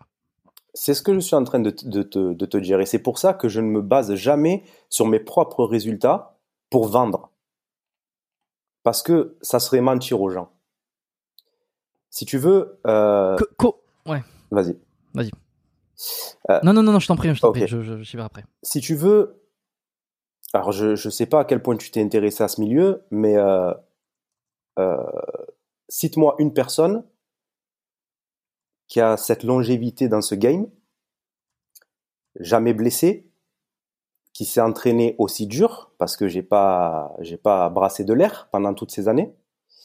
Ce que je retranscris sur YouTube dans mes entraînements, c'est ce que je c'est ce que je fais depuis 20 ans. C'est-à-dire que je m'entraîne aussi dur que ça depuis toutes ces années. Donc comme je te disais sans blessure, et qui, qui, qui, qui s'en sort comme moi, quoi. Déjà, premièrement, cet aspect-là. Alors, sans blessure aussi, on va y revenir, hein, parce que ça, c'est exceptionnel. Voilà. Donc, on a déjà ce, premier aspect euh, génétique, parce que quand on parle de génétique, très souvent les gens euh, pensent à une génétique visuelle qu'on peut voir, mais euh, la génétique intérieure, celle qu'on ne voit pas, c'est celle qui te permet de réussir le plus dans ce dans ce sport. C'est-à-dire qu'il y a deux aspects dans ce sport qui font que tu peux être un athlète hors norme. Ta capacité à récupérer et ta capacité à ingérer des calories. Et ces deux aspects-là, elles sont euh, à un cursus très élevé chez moi. Donc si je me base sur moi et que je te dis t'inquiète pas, fais comme moi, ça va marcher, je te mentirai. C'est pour ça que je te dis je n'utilise jamais ma propre image ou mon propre résultat pour vendre quoi que ce soit. J'utilise juste mon image pour être vecteur de motivation, si tu veux.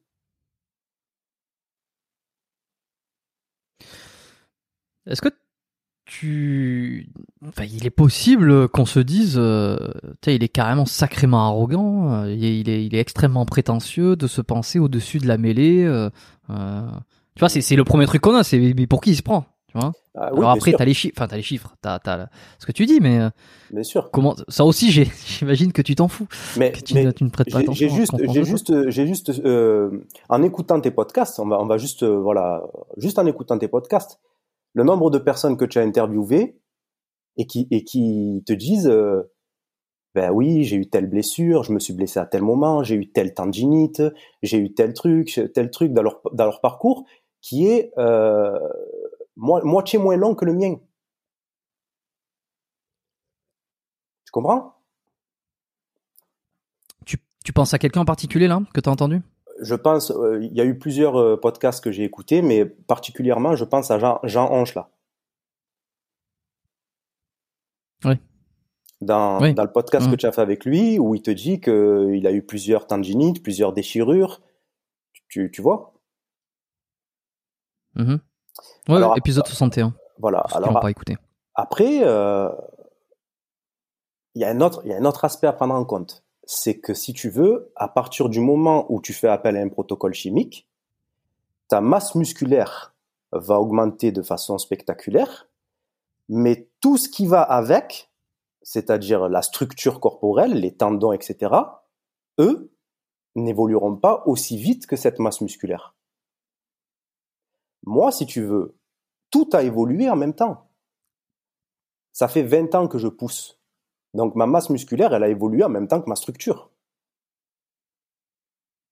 Et vu que mes muscles n'ont pas eu euh, ce protocole chimique pour grossir plus vite que le reste, ça fait aussi partie du fait que la blessure a été évitée, en même temps que la génétique. Il y a plusieurs aspects. Ok, je vois.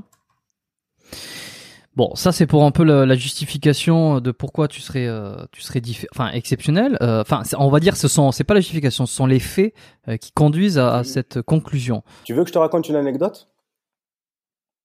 Ah bah oui. Hein, ah, juste une petite anecdote pour te, pour te, te dire à quel point. Ah non, mais vas-y, vas-y, fais-toi plaisir. Hein. À quel point la génétique peut être exceptionnelle. Je dis bien exceptionnelle. Quand j'étais plus jeune, j'ai eu une vie très active qui a fait que euh, voilà j'étais à gauche à droite et euh, je ne pouvais pas forcément à ce moment-là euh, avoir une diète exceptionnelle et, et préparée à l'avance. Si je te dis que pendant trois ans, la base de mon alimentation sur trois repas, c'était des fast-foods.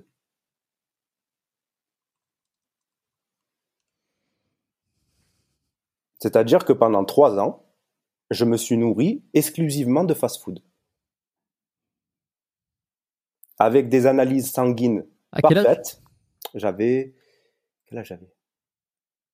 Alors, on va dire entre 20 et 25 ans pour situer, je ne me rappelle plus exactement, entre 20 et 25.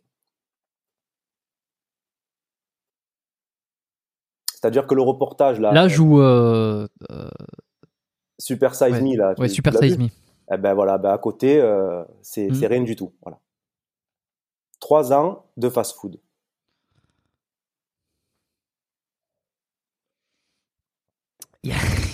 Alors entre 20 à 25 ans, c'est l'âge. Euh, alors quand on est sur du vin, en général, c'est vrai qu'on a on a peu de de conséquences. Plus on se rapproche de 25, plus les conséquences vont commencer à se faire voir. Et puis ensuite, quand on arrive à 30, euh, enfin on connaît, hein, c'est que plus l'âge plus l'âge avance, euh, plus les conséquences sont sont rapides, sont observables, et euh, la, la, marge de la marge de négociation avec son corps devient de plus en plus difficile Évidemment. sur les écarts. Évidemment. Donc 20 entre 20 et 25, 3 ans de, de trucs. alors c'est c'est injuste, c'est injuste pour Bien il y sûr en a qui vont, injuste. qui vont gueuler, Bien sûr. enfin qui vont qui Mais ce sport est injuste.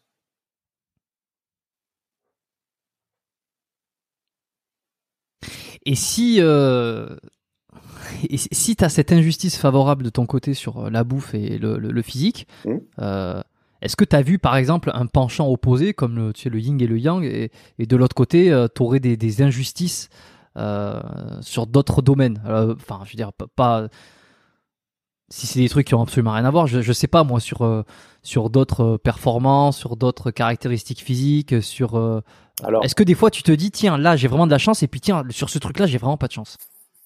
Alors si tu veux, euh, il y a, un aspect, oui, il y a un aspect euh, qui à la fois euh, m'apporte énormément et à la fois bah, a failli me, détruire dans ma vie. C'est mon système nerveux. Mon système nerveux, je suis quelqu'un de très très nerveux. Je suis quelqu'un qui a été sous traitement, qui a dû prendre à un moment donné des, des gouttes qu'on appelle le Valium pour euh, vraiment euh, calmer les hyper nerveux, tu Mhm. sais. Et, euh, et c'est à la fois euh, ce qui Mhm. m'a aidé à, je pense, à être aussi fort et, et à soulever des, des charges aussi conséquentes par rapport à mon poids de corps. Et à la fois, ben, ce qui me créait des insomnies, ce qui, ce qui me, ce qui me rendait hyper tendu, hyper nerveux. Même si le sport, au fur et à mesure des années, m'a aidé à compenser et m'a aidé justement à, à pouvoir euh, extérioriser toute cette nervosité pour, euh, pour vivre en société, entre parenthèses.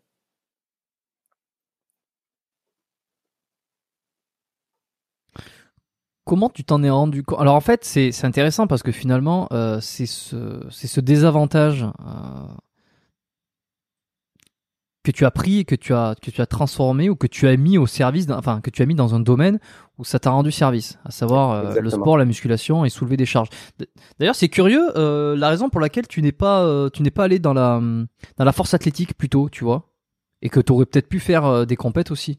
Ouais, ben parce qu'en fait, quand je découvre ce sport, je le découvre par le biais d'un d'un culturiste qui, qui était dans, dans mon club. Moi, j'étais dans un club de boxe et il y avait la salle de, de sport juste en bas. Et, euh, ce culturiste euh, me fait passer une, euh, une VHS, une cassette vidéo de, l'époque. Et il me dit, euh, tiens, regarde et tout ça, euh, c'est des compétitions Mister Olympia. Je dis, ok, je, je jetterai un coup d'œil. Et je découvre la musculation avec euh, Ronnie Coleman en 1998, son premier sacre. Donc j'arrive dans ce sport par euh, l'esthétisme, si je puis dire, si on peut appeler ça euh, esthétique, des, des monstres de 140 kilos. Et j'arrive euh, par, euh, Mm. par cette porte-là.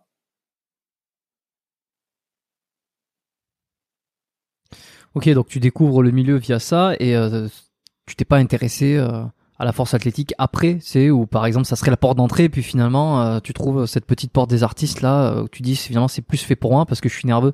Non, non, non. Ça aurait été le parcours logique. Ouais, ça aurait été logique, mais euh, si tu veux, à cette époque-là, je, je passe le, le brevet d'État à Cumez et, euh, et je suis fan de d'acteurs, tu sais, de, de films d'action. Arnold Schwarzenegger, euh, Jean-Claude Van Damme, tous ces, tous ces trucs-là. Et c'est des mecs qui dégagent euh, une esthétique folle. Et du coup, je suis fan de ça. Je suis fan de, de, de ces physiques-là, tu vois. Et le premier objectif, c'est ça, dans mon esprit. Ok, ok, ok. Euh, je vois.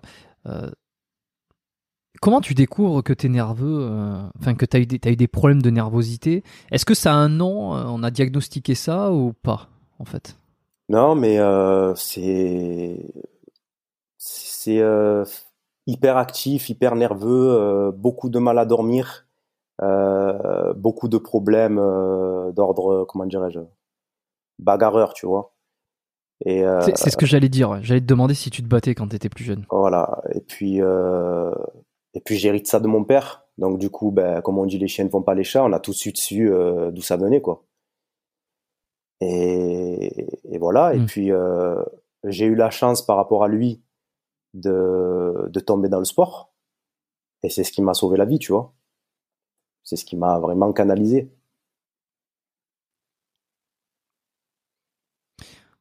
Parce que genre, tu t'énerves vite en fait C'est ça? C'est que Plus plus dès aujourd'hui. qu'on te cherche un petit peu, tu pars direct sur les chapeaux de roue. Non, plus aujourd'hui. Bah, avant, avant, quand t'étais plus jeune. Avant, oui. Avant, c'était euh, ce qu'on appelle le, le sang chaud, mais beaucoup trop chaud. C'est-à-dire que ouais, je démarre au quart de tour, euh, bagarreur pour pas un, euh, hyper actif, hyper nerveux, 3 heures, 4 heures de sommeil, des choses comme ça. Avec euh, beaucoup, beaucoup d'activités dans la journée. Toi, t'es à Marseille, euh, t'as toujours vécu à Marseille? Toujours, ouais. Question cliché que je vais avoir, euh, mais normalement je suis curieux. Est-ce que tu penses, parce que Marseille est, euh, alors je ne connais pas, moi je n'y suis jamais allé personnellement. euh, je connais juste de réputation comme quoi c'est pas l'endroit le plus safe du monde et en- encore que ça dépend des endroits, évidemment ça dépend des quartiers. Mais Mhm. est-ce que, admettons, je te pose la question parce que tu es né là-bas, euh, est-ce que tu penses que être né à Marseille euh, dans un climat où ça peut être un petit peu, c'est pas forcément la ville la plus sécuritaire du monde, Ouais. est-ce que ça, ça joue quand t'es nerveux? Je pense que oui, et puis il y a un contexte aussi. Je viens pas forcément euh, de la haute bourgeoisie. J'ai grandi plutôt dans, dans un ghetto, tu vois. Et les activités qui vont avec. Donc on va dire que, voilà, tu vois, la jeunesse, euh, elle est un petit peu tout de suite euh, écrite, tracée entre parenthèses. Et puis quand en plus de ça, tu te rends compte que pour ce type de, de choses, euh, tu, es talentueux, on va dire, si je puis dire, eh ben voilà, ça s'accumule et tu te retrouves un peu dans des spirales euh, euh, qui sont pas bonnes, des cercles, des cercles à, où il faut pas continuer à rester, tu vois. Et, euh, puis après, il faut s'en sortir. T'as eu des gros soucis. Enfin, je sais pas si t'es à l'aise d'en parler, tu me le dis, moi je, je veux Ouais, pas. non, non, il y a aucun Je problème. veux pas les creuser plus que nécessaire si t'as pas envie. Mais euh, est-ce que t'as eu des soucis dans ta jeunesse, euh, soit que- avec euh, les forces de l'ordre parce que t'es allé trop loin sur. euh, disons que pour être pour être clair et pour pas s'étaler sur le sujet, disons que j'ai eu deux vies.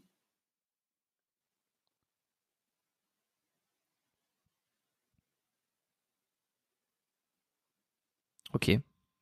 Voilà. Ta deuxième vie, elle démarre quand tu démarres, quand tu commences la boxe, le sport, si je comprends, Non, non, non, non, non, non. Ou, ou pas? Ça, ça démarre à partir du moment où euh, où il se passe euh, des événements dans ma vie personnelle et euh, qui me font prendre conscience que que on n'est pas éternel et qu'il faut pas il faut pas gâcher sa vie, quoi, tu vois? Donc on va dire c'est quand même tardif. Hmm. C'est quand même euh, 20, euh, 20 28 30.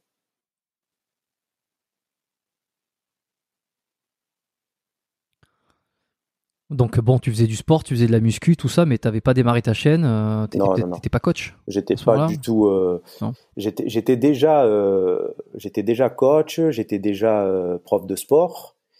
J'avais déjà tous mes bagages, on va dire mes diplômes et tout ça, tu vois. Mais j'exerçais pas comme comme j'ai pu exercer à partir de de 32, 33 ans, tu vois. J'étais dans d'autres d'autres d'autres sphères. Ok. Euh, bon, alors t'es nerveux. Finalement, c'est, tu vois, voilà, voilà où ça mène tout ça, ce, podcast, ces discussions, ça mène sur des sujets qui sont absolument hyper intéressants, euh, qui sont de, de l'ordre de, de l'inconnu aussi, parce que ça, j'avais absolument pas prévu de, de- d'en parler. Je savais pas, tu vois, que t'étais quelqu'un de, alors que t'étais fort nerveusement. Bon, ça, euh, pas être trop con pour s'en rendre compte quand quand on voit ton physique ou les performances, euh, mais mais que ça avait été euh, à un moment donné, enfin une, dans une partie de ta vie, euh, la, la chose qui t'avait fait défaut et que euh, finalement maintenant aujourd'hui c'est la chose qui te euh, D'ailleurs, c'est assez marrant de voir que je sais pas comment ça. Est-ce que à quel point ça touche quand les gens te, te critiquent sur sur ta force, enfin te critique sur tes performances, toi ça doit te renvoyer parce qu'on on connaît jamais l'histoire des gens, tu vois, euh, jusqu'à qu'on la découvre. Euh, parce que toi, quand tu penses que pendant une partie de ta vie, cette, ce trait, ce caractère physique, euh, qui est la nervosité, qui t'a foutu dans peut-être dans la merde pas mal de fois et qui t'a qui t'a qui t'a mis dans des dans des dans des sphères que qui qui pas positives, on va dire, qui aujourd'hui que tu as transformé ça dans quelque chose de positif et que t'entends ces ces trucs là, tu vas te dire, c'est quand même la, vie euh, est, cynique dans un sens, tu vois. Ah ouais, c'est ouf, surtout quand, euh, comme tu viens si bien de le dire, quand on connaît pas ton parcours et que bah, toi, tu as, peut-être envie de, parler de certains aspects qui font que bah, tu en es là, euh, le pourquoi du comment, mais c'est réducteur. Donc, tu vois que le niveau en face, il n'est pas assez élevé pour entamer une conversation, alors tu laisses couler. Il vaut mieux laisser couler. Et est-ce que quand, quand tu as démarré, donc si je comprends bien, c'était la boxe en premier et ensuite la musculation euh, ouais, via l'entrée du bodybuilding euh, Il y a eu euh, à peu près ouais, 5 ans de boxe et ensuite la musculation. Donc en fait, tu as tout de suite vu que tu étais doué en termes, tu vois, si on revient sur le terme extraterrestre, donc génétique, physique, exceptionnel, on revient ah bah sur oui, ça. oui, tu as, c'est à ce moment-là que tu en as pris pleinement conscience que physiquement, tu avais euh, cette, euh, ces, ces, ces, avantages? Bah, Je vais te donner un exemple concret euh, pour te dire à quel point c'est concret. Le, le brevet d'État à Cumez, je ne sais pas si tu vois ce que c'est. C'est mm -hmm. l'un des, oui, c'est l'un des, des, brevets euh, à cette époque-là euh, qui était le, le, plus dur à obtenir. Et euh, en termes de comment dirais-je d'épreuves physiques, il était très très très très très difficile ce, ce diplôme. Et j'ai réussi à l'obtenir à l'âge de 19 ans. Donc c'est pour te dire à quel point j'étais précoce dans ce sport. Parce que je, je, y avait, y avait pas de jeunes de mon âge. Il y avait que des hommes matures. Des, des hommes d'une trentaine d'années. Qui avaient déjà un, un gros parcours mmh. dans ce milieu, qui avaient déjà acquis cette, cette force d'homme, quoi. J'étais le seul de cet âge-là.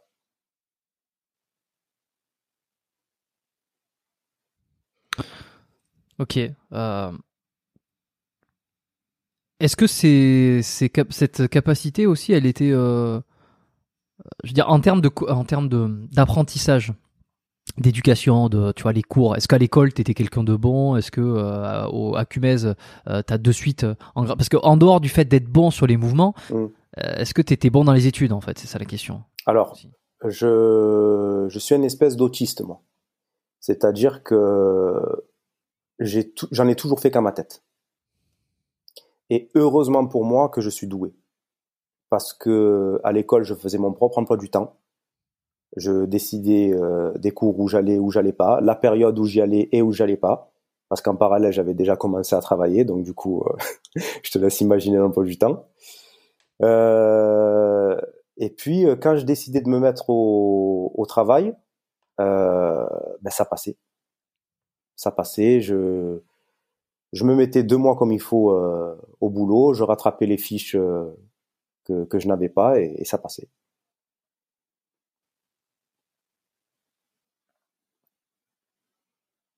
Donc, euh, tu considères que tu as des capacités euh... Pédagogie 18 sur 20. Donc, euh, au-delà de la capacité physique, il euh, y a un cerveau dans, dans le Iron. Bon, quels sont les défauts, mis à part ce côté aujourd'hui que tu as calmé, qui est un, un peu trop soupolé, ou sans chaud, comme, comme, on peut dire ouais. C'est quoi les. C'est quoi les caractères. Enfin, je veux dire, qu'est-ce qui quels sont tes défauts quoi Il y en a qui défauts. dire bon alors euh, euh, il est fort, il est musclé, il est il est ceci, il est cela, il, a il a il a des trucs pé euh, pédagogiques tout ça. Bon à un moment donné euh, euh il est bien gentil le garçon mais je pense que je Qu'est-ce qu'il a de mauvais quoi Je pense que je suis trop jeune retraité. Je suis un professionnel de la de la procrastination. Euh, et je manque énormément d'organisation. C'est-à-dire que comme je te le disais là il y a deux minutes, euh, je suis un petit peu autiste et je gère tout avec ma tête. Tout, tout, tout, tout, tout, de A jusqu'à Z. J'ai toutes les informations dans ma tête. Mais il se trouve qu'à un moment donné, quand euh, le nombre d'informations dépasse un petit peu l'entendement, tu es obligé d'avoir une organisation, tu es obligé de prendre des notes, tu es obligé d'avoir un petit peu une structure de travail, Hmm. Ce qui me manque cruellement. Et euh, comme je te disais, euh, je, je, je suis jeune retraité, euh, je, je me vois euh, couler des, des jours euh, heureux euh, en faisant pas grand-chose, juste ma passion, tu vois. Mais le truc, c'est que je suis rattrapé par mon business qui, qui prend de plus en plus d'ampleur et, et il faut se mettre au boulot, il faut structurer tout ça. Et donc, euh, voilà, si je devais dire mes défauts, euh, principalement, ça serait ça. C'est c'est quand même intéressant parce qu'on rebondit sur un concept dont on a parlé tout à l'heure euh, sur les entraînements, qui est, euh, pour le coup, moi je suis le, le- le- quasiment le strict opposé. Euh, je ne fonctionne pas du tout avec ma tête. Enfin, si, je fonctionne avec ma tête, mais tout ce que j'ai, je l'écris, je le note, je l'organise et puis je planifie les, Voilà, ben, totalement parce opposé. que je ne veux pas me retrouver dans cette situation où, où tu dépassais. Et ben en entraînement c'est ça, et puis finalement peut-être que euh, que cette espèce de de- de- d'in- d'instinct, enfin d'instinct, l'entraînement à l'instinct, en tout cas cette approche, cette méthode que tu fais sur toi et qui fonctionne aussi, elle provient de tout ça, tu vois. Je veux dire, on, peut recouper, on peut recouper. Alors, oui, peut-être. Après, euh, moi, j'en suis à un stade de, de comment dirais-je, de mes entraînements où euh, je suis euh, hors catégorie. C'est-à-dire que j'ai tellement d'années d'entraînement derrière moi que tu as vu tout ce qu'on te dit de ne pas faire au début quand tu commences ce sport? Eh ben, moi, actuellement, pour continuer à progresser, c'est ce qu'il faut que je fasse. C'est-à-dire pour continuer à choquer mon organisme, je, je suis dans des entraînements où euh, si tu dis de faire ça à un débutant, euh, c'est pas du tout ce qu'il faut faire quoi. T'as un exemple? Ah ben je m'entraîne, euh, je m'entraîne deux heures par séance. Je m'entraîne là dans cette période dans laquelle je suis actuellement 7 jours sur 7. Euh, je m'entraîne deux fois par jour. Chose aussi pour laquelle euh, les personnes pensent que je suis dopé. Parce que tenir cette charge de travail, euh, voilà, tu, tu, tu me comprends. Donc du coup, euh, voilà, moi en fait, si Tu sais, à qui, veux, tu sais à qui je passe le bonjour sur ça? À qui donc? À Mario Braco, euh, qui, qui- parce que c'est un épisode qui, a fait, qui avait fait beaucoup parler pour à peu près les mêmes raisons D'accord. euh, sur euh, naturel, pas naturel, tout ça. Bon, chacun se fait son propre avis, mais c'était l'épisode que j'avais enregistré donc avec Mario Braco 79 euh, qui avait énormément fait parler. Pourquoi aussi? Parce qu'on a pa- parlé de, de plein de choses sur l'empirisme, la naturopathie. Ouais. L'épisode qui aujourd'hui est le plus long sur le podcast biomécanique, qui fait euh, 3h30. Ah oui, monstrueux. Euh, ouais, e- e- exactement 3h30. C'est, je pense, euh, ça sera très difficile euh, à, à détrôner, peut-être un jour, je sais pas. Euh, mais c'est, c'est pas demain la veille, à mon avis. Et, et pourquoi il a fait parler? Parce que, euh, ben parce qu'on a discuté de, on a discuté de tous ces sujets-là, tu vois, à savoir euh, l'entraînement, dopé, pas dopé, etc. Pourquoi euh, certains indices. Et puis, je lui ai parlé de ça parce qu'il avait déjà posté ça sur, euh, sur un- un- une photo Instagram ou euh, quand il était passé chez Rob, il en avait parlé sur le fait de s'entraîner deux fois, euh, deux fois par jour. Mhm. Alors il avait un peu dit dans le podcast, dans l'épisode qu'on avait tourné, qu'il y avait aussi un peu de une certaine pas provoque, mais une certaine voilà une façon de, de, de faire passer des messages. Et que c'était, il faisait peut-être pas ça tout le temps. Euh, mais ce truc-là précisément, deux fois par jour, fait beaucoup parler les gens. Et, Ouais, et le fait que tu en parles, parce que il y, a beaucoup de similarités entre ce que tu, enfin, entre ta façon de voir les choses et, euh, et sa façon de voir les choses. C'est pour ça que j'ai pensé. Et puis ce truc-là, précisément, c'est quelque chose qu'il a dit.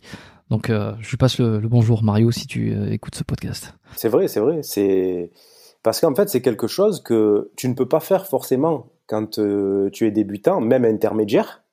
Mais c'est quelque chose qui vient avec le temps, euh, que- où tu te mets à explorer de nouvelles pistes pour continuer à améliorer ta condition physique et continuer à améliorer ton physique tout, tout court.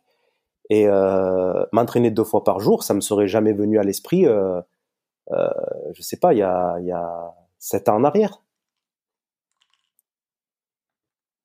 Mais il faut avoir le temps aussi, tu vois. Au-delà de, de- d'être nat- enfin de, de- du sujet euh, dopé, pas dopé, possible, pas possible. Hmm. Si on prend juste le, le côté logistique, personne peut faire ça. Je veux dire, qui, qui aujourd'hui, sauf les, les, les, riches héritiers euh, qui ont que ça à faire, ou alors ceux qui sont ceux qui ont qui travaillent dans le domaine en fait, qui leur métier sont est directement lié à la pratique sportive, euh, ou les ou les, les sportifs professionnels. Mais sinon, il y a personne peut faire ça. Personne n'a le temps de faire ça. Je avec le métier classique. Je suis d'accord. Je suis d'accord. Même si aujourd'hui, euh, le discours de motivation que je tiens euh, pour les gens, c'est que nous sommes à l'ère du fitness donc, euh, il n'y a jamais eu autant de structures euh, sportives et autant de créneaux horaires disponibles pour euh, pour faire cette pratique. Donc, quand quelqu'un commence à à me sortir des excuses, c'est ce que je dis, tu vois. Même si je suis d'accord avec toi, je suis d'accord avec toi que pour s'entraîner deux fois par jour, c'est pas Monsieur tout le monde qui peut faire ça. Oui, non, c'est clair. Donc, euh, ok. Euh, euh, alors, je sais plus de quoi on, discutait exactement parce qu'on part dans, voilà, dans, dans, au fur et à mesure, le, c'est, c'est la discussion est comme une rivière qui coule et des fois c'est, c'est difficile de se rappeler modo, à quel on est passé. L'angle, d'attaque, c'était la golden génétique, quoi, entre parenthèses.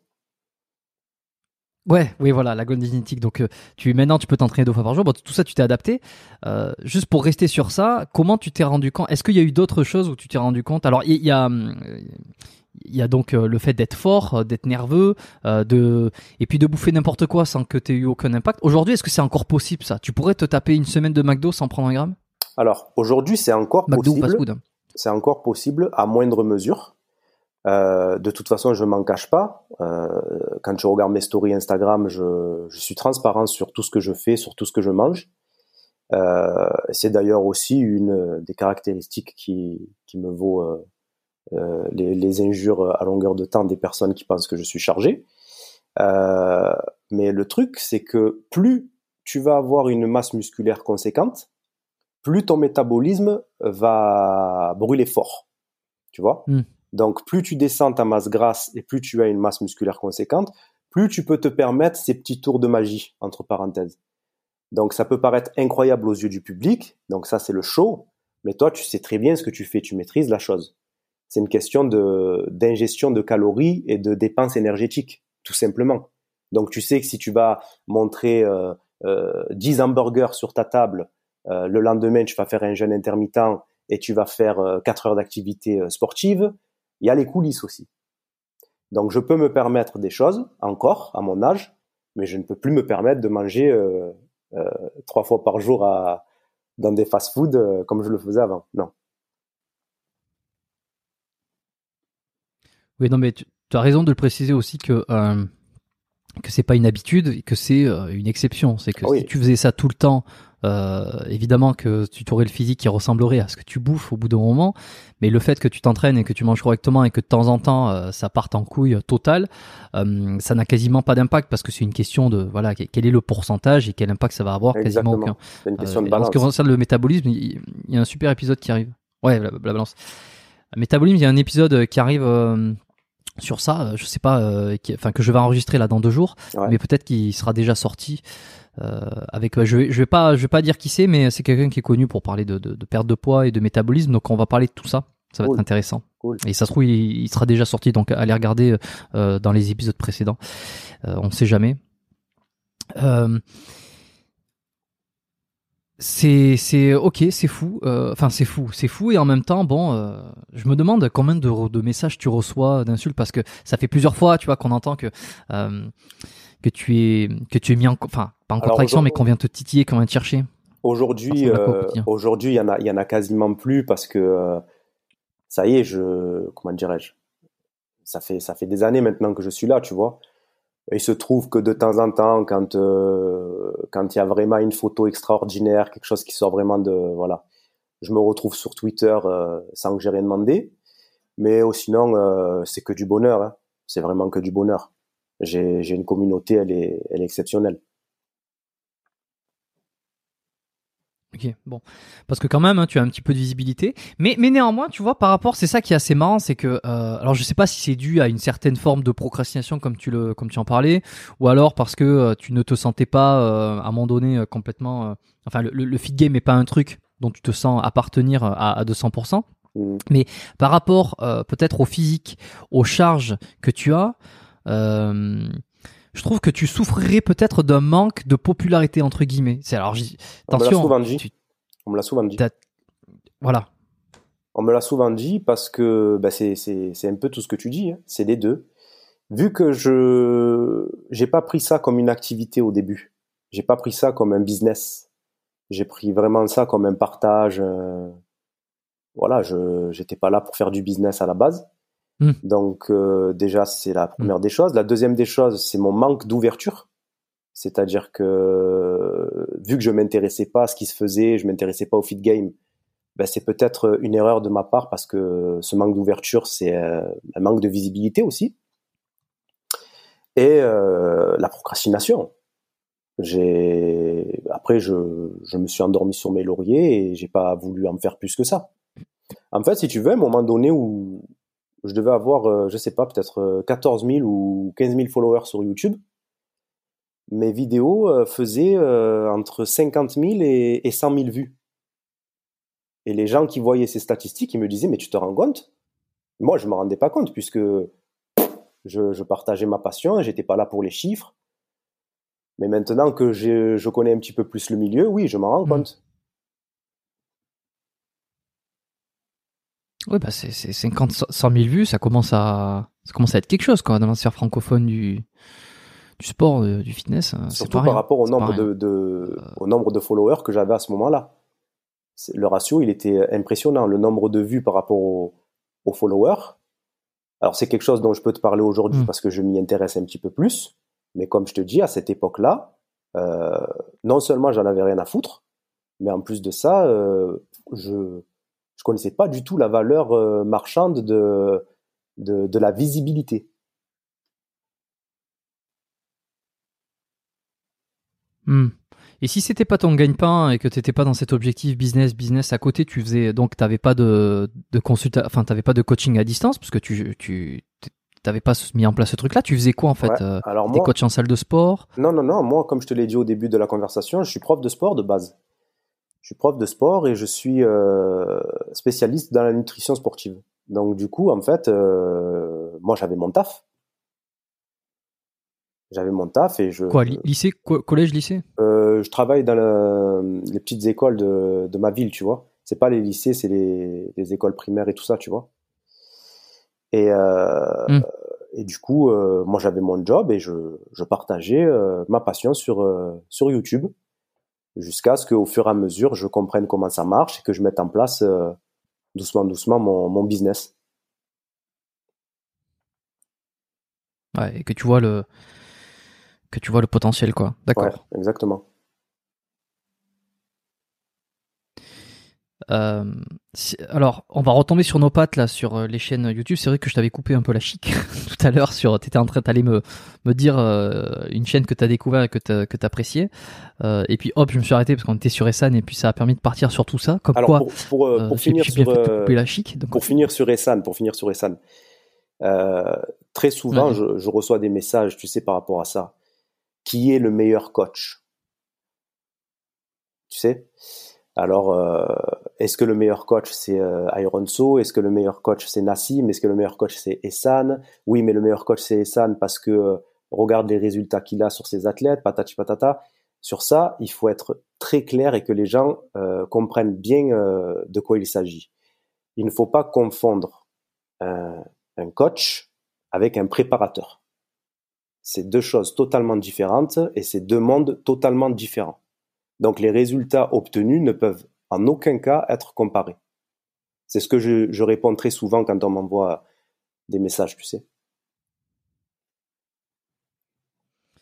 Est-ce que tu peux, j'ai une idée de ce que ça peut être, hein, mais euh, est-ce que tu peux détailler un peu plus euh, la différence entre un coach et un préparateur physique alors? Alors ce que j'essaie un préparateur tout court, voilà, pas si un, un, préparateur. Alors ce que j'essaie d'expliquer par là, c'est que un préparateur a un savoir euh, en chimie, a des connaissances qui font que il peut te créer un protocole et te préparer à monter sur scène. C'est la vérité, il faut en parler ouvertement, sans tabou, c'est comme ça. Un coach, euh, il va t'enseigner s'il a les capacités à bien manger, il va te créer un programme d'entraînement qui correspond à tes objectifs, mais en aucun cas, un coach te fera prendre 20 kilos de muscles en un an et demi.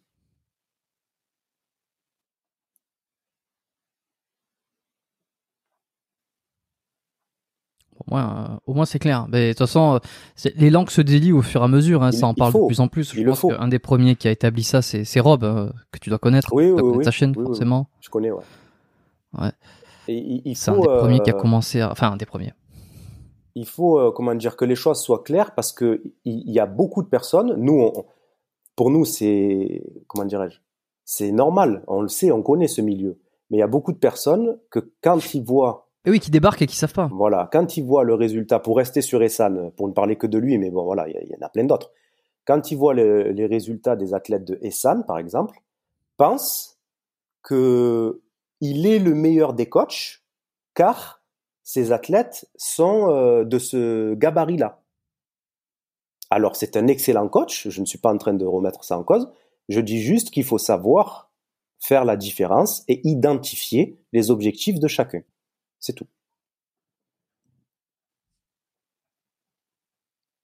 C'est clair, c'est clair. Euh, et, c'est vrai que moi j'ai tendance à me déconner. T'as raison de le préciser parce que euh, cette audience, l'audience qui écoute le podcast euh, est de plus en plus large. Évidemment, on a des sportifs, on a même des non sportifs qui écoutent le, podcast. J'ai des gens qui n'ont jamais pratiqué, euh, qui ne sont jamais allés dans une salle de sport et puis qui adorent écouter tous les épisodes qui sortent. Mhm. Euh, et des fois, j'ai tendance à moi être un peu enfermé parce que comme à, me dire que tout ça c'est des trucs, c'est bon, je, enfin je sais, qui sont logiques, que tout le monde sait. Et en fait, t'as as raison de préciser eh que pas nécessairement, pas nécessairement. Et un préparateur, effectivement, euh, il a des capa il a peut-être des skills, euh, des capacités que des que des juste des coachs.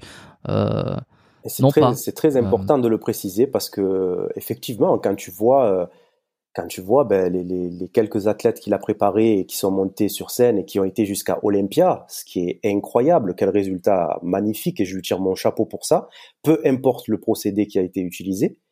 Mais quand tu vois ce genre de résultat, euh, ceux qui pensent que ce n'est que du coaching euh, traditionnel, il faut les prévenir. Il faut leur dire non, les amis, il y a des différences. Si, toi tu passes de l'autre côté de la barrière, hein, du côté obscur euh, de la force, mhm. de la muscu, on a compris, si tu fais de la compétition et que tu t'armes de, de, bah, des, mêmes armes que tes, que les, tes concurrents. Euh, est-ce que tu prendrais un coach? Est-ce que tu prendrais euh, Est-ce que euh, tu pourrais travailler avec Enfin, t'aimerais. Enfin, tu pourrais. Je, je sais pas, mais est-ce que tu aimerais travailler avec quelqu'un comme Essan, par exemple, pour t'amener sur scène? Ah Oui, oui, oui. de toute façon, comme je te l'ai dit au début de, du podcast, je n'ai aucune connaissance dans ce milieu et je ne suis pas fou. Donc, automatiquement, je vais faire appel à un professionnel, quelqu'un qui a du bagage, quelqu'un qui sait de quoi il parle un minimum, m'entourer d'une équipe, m'entourer euh, de médecins, euh, parce que les choses euh, se font correctement, surtout dans, dans ce milieu. Et bien sûr que je pourrais travailler avec quelqu'un comme, comme Essan. Mais t'aimerais? Enfin, je veux dire, t'as as déjà songé à, quelqu'un avec qui tu pourrais. alors, j'aimerais beaucoup faire une collaboration avec lui, mais euh, autre que de, de la préparation, c'est-à-dire pourquoi pas un jour euh, faire une vidéo ensemble ou, une simple rencontre pour échanger. Mm. Mais non, j'ai jamais pensé en termes de préparateur, puisque moi-même, je n'ai pas pris de décision encore. Je, je, te dis, ça me titille un petit peu, mais j'ai pas pris de, de réelle décision oui, bien sûr, par rapport à ça. C'est la catégorie classique physique qui a. un peu. C'est la catégorie classique physique qui a éveillé en moi ouais. euh, ce, ce, cette envie.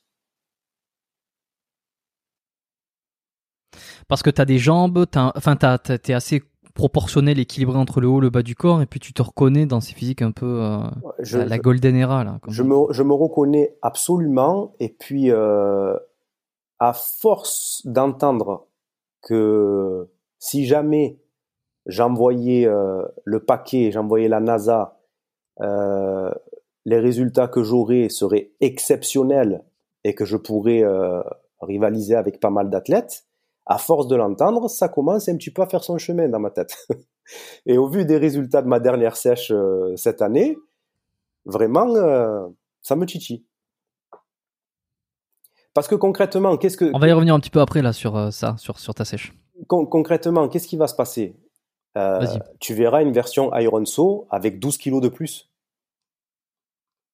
Donc en fait, cette, cette qualité que fou cette qualité que j'ai déjà acquise avec les années, euh, elle est à moi. Cette densité musculaire, cette qualité, euh, voilà, je l'ai acquis. C'est les années qui font ça. Maintenant, avec une chimie euh, adaptée, Mm. eh ben, tu verras une version de moi avec euh, 12 kilos de plus, 15 kilos de plus. Et là, à ce moment-là, ben, on pourra donner raison à, à toutes les personnes qui pensent que je suis dopé. Et euh, ouais, mais je sais pas parce que ça fait pas tout le dopage quand même. Non, ça je, fait, je plaisante. C'est non, ça fait pas c'est des phrases qu'on entend comme ça qui font rager. Non, mais je suis tout à fait d'accord, ça fait pas tout. La preuve, si jamais j'ai réussi à construire un physique sans dopage, c'est que ça fait pas tout. Mais par contre, la différence qu'il y a entre deux athlètes qui se donnent à fond et qui ont le même niveau, c'est juste que un, il ne pourra pas excéder 5 kilos, 5 kilos et demi de plus que sa taille, et que l'autre, euh, ben, c'est nos limites. Quasiment nos limites. Bon, cu- curi- curieux de voir ça. Abonnez-vous à la chaîne euh, euh, de Sofiane euh, Ironso. Donc que, que je pro- que je prononçais jusque là Ironzo. Je sais pas pourquoi. Ouais. Je trouvais ça je trouvais ça bien de le, le- le S, mais comme ça vient de Sofiane évidemment, Ironso. C'est ça. Euh, et d'ailleurs, je viens de me rendre compte que j'ai fait, j'ai fait la comparaison physique avec euh, Iron Quest euh, sans penser une seule seconde que vous avez exactement le, les, les, les deux premières syllabes euh, identiques. Exact. Iron So, Iron Quest. Et euh, vous avez un physique qui euh, qui, se, qui se ressemble un petit peu dans, dans le volume et dans la façon dont, dont vous êtes construit. Enfin après, euh, avec mon œil euh, de, de non expert absolu, hein, il y en a, il y en a qui vont, enfin peut-être qu'ils seront pas d'accord avec ce que je dis, mais c'est de la première impression que j'ai eue. Euh, alors, avant que je t'ai coupé sur, enfin, et on est revenu un peu sur Essan, euh, t'allais me dire quelqu'un que t'appréciais beaucoup, et puis on va s'arrêter sur, euh, sur ça. Alors c'est c'est quelqu'un que j'ai découvert. euh, c'est quelqu'un que j'ai découvert très récemment sur euh, Instagram et qui s'appelle Nagefit. Mhm. Je sais pas si tu vois. qui Ah bah écoute, j'ai- bah je vois, je vois évidemment que je vois qui c'est. J'ai enregistré un épisode avec lui qui est pas encore sorti. Euh, comme comme tu peux le constater, j'ai un nombre incalculable de- d'épisodes que j'enregistre en avance. Donc euh, j'ai enregistré il y, a, il y a quelques semaines et il sortira. euh, ça sera, il est programmé, je crois que ça sera le 92. D'accord. Nage Fit. Voilà. Euh, ouais, gros, épisode aussi, excellent que je recommande à tout le monde parce qu'on Ah, est parti dans des dans des choses. Je kiffe. C'était euh, c'était intéressant. Vraiment, ouais, je ok. kiffe. Je kiffe. euh, J'ai découvert sur Insta en fait. J'ai découvert sur Insta et euh, j'ai regardé. euh, il faisait une, une vidéo euh, un peu parodique, tu sais, que j'ai repris à mon tour parce que je trouvais l'idée euh, fantastique. Et, euh, et je l'ai tagué sur euh, sur la vidéo pour dire que l'idée venait de lui, tu vois. Et à partir de là, on a commencé à, bah, à se suivre sur les réseaux et je regarde un peu ce qu'il fait et je le trouve vraiment génial. Et alors, euh, c'est vrai que je connais, moi je connais pas trop son Instagram parce que je suis très peu sur Instagram. Euh, Ouais. euh, je, je, con- je consomme très très peu de contenu sur Instagram. J'ai le compte Biomécanique Podcast où, comme tout le monde peut le constater, j'ai zéro abonnement. Euh, je m'abonne à personne en fait. Les gens s'abonnent, mais moi je m'abonne pas parce que je, c'est juste un compte où je, où je prends contact, où je discute avec les gens qui me, qui me, qui me font leur retour, où je fais des stories, où je partage un petit peu les, Ouais, ouais. euh, uniquement euh, ce qui a trait avec le podcast, absolument rien de personnel. J'ai un autre compte personnel, mais celui-là il est perso et, et, et, et je suis que très peu de monde dessus. Donc Nage, je ne, je suis très peu d'Instagram. Je vais regarder les Instagram lorsque je prépare des épisodes ou que euh, je veux en apprendre un peu plus sur mon invité, ce que j'ai fait euh, pour toi aussi par exemple. Mais euh, mais moi je le connais plus sur YouTube. Euh, je l'ai découvert euh, en premier lieu sur la chaîne de The Rob et puis ensuite euh, sur il avait fait un podcast chez Aiki de Share Fitness, Aiki que j'avais reçu aussi. euh, c'est on commence comment ça les, les liens voilà les, les connexions se font Ouais, comme le d'araignée et puis tu ouais le réseau c'est c'est intéressant quoi et euh, ils sont tous absolument euh, adorable. Je veux dire, Nage, il est, il est, il est excellent. Euh, je l'ai découvert, j'avais pas un avis euh, tranché sur lui. Enfin, je veux dire, j'étais à peu près, euh, je me disais bon, ok, c'est quelqu'un qui, est là dans le milieu. Et puis je suis tombé sur quelques vidéos et puis je m'étais dit, euh, ah bah tiens, c'est intéressant, c'est un peu différent de ce qui se fait. Et puis putain, et, au fur et à mesure, tu te rends compte que c'est des gars sympas. Aiki, pareil, c'est un mec super sympa. Euh, euh, bon, euh, Rob aussi. euh, Enfin, bon, Rob, j'ai fait un podcast avec lui. il, bon, il, il est beaucoup plus dans sa mission, donc. mais c'est quelqu'un qui est porté par des valeurs qui sont, il me semble, largement positives, même s'il est, il peut être décrié. et Nage, ben ouais, avec l'épisode que j'ai fait avec lui, j'ai découvert un mec qui était, ben, qui avait un passé, un passé hyper intéressant, qui a vécu plein de trucs. et malgré l'idée qu'on peut se faire de temps en temps sur certaines vignettes de oh, c'est divertissant, c'est très truc, c'est creux, c'est ceci. Ben non, ben non, mais pas tant que ça en fait. Parce que si tu regardes bien, pas du tout. C'est réfléchi, c'est construit. Ça prend toujours, comment dire, une direction à laquelle on s'attendait pas je trouve qu'il traite vraiment euh, le sujet euh, comme il faut. Je, je sais pas, moi j'ai bien aimé.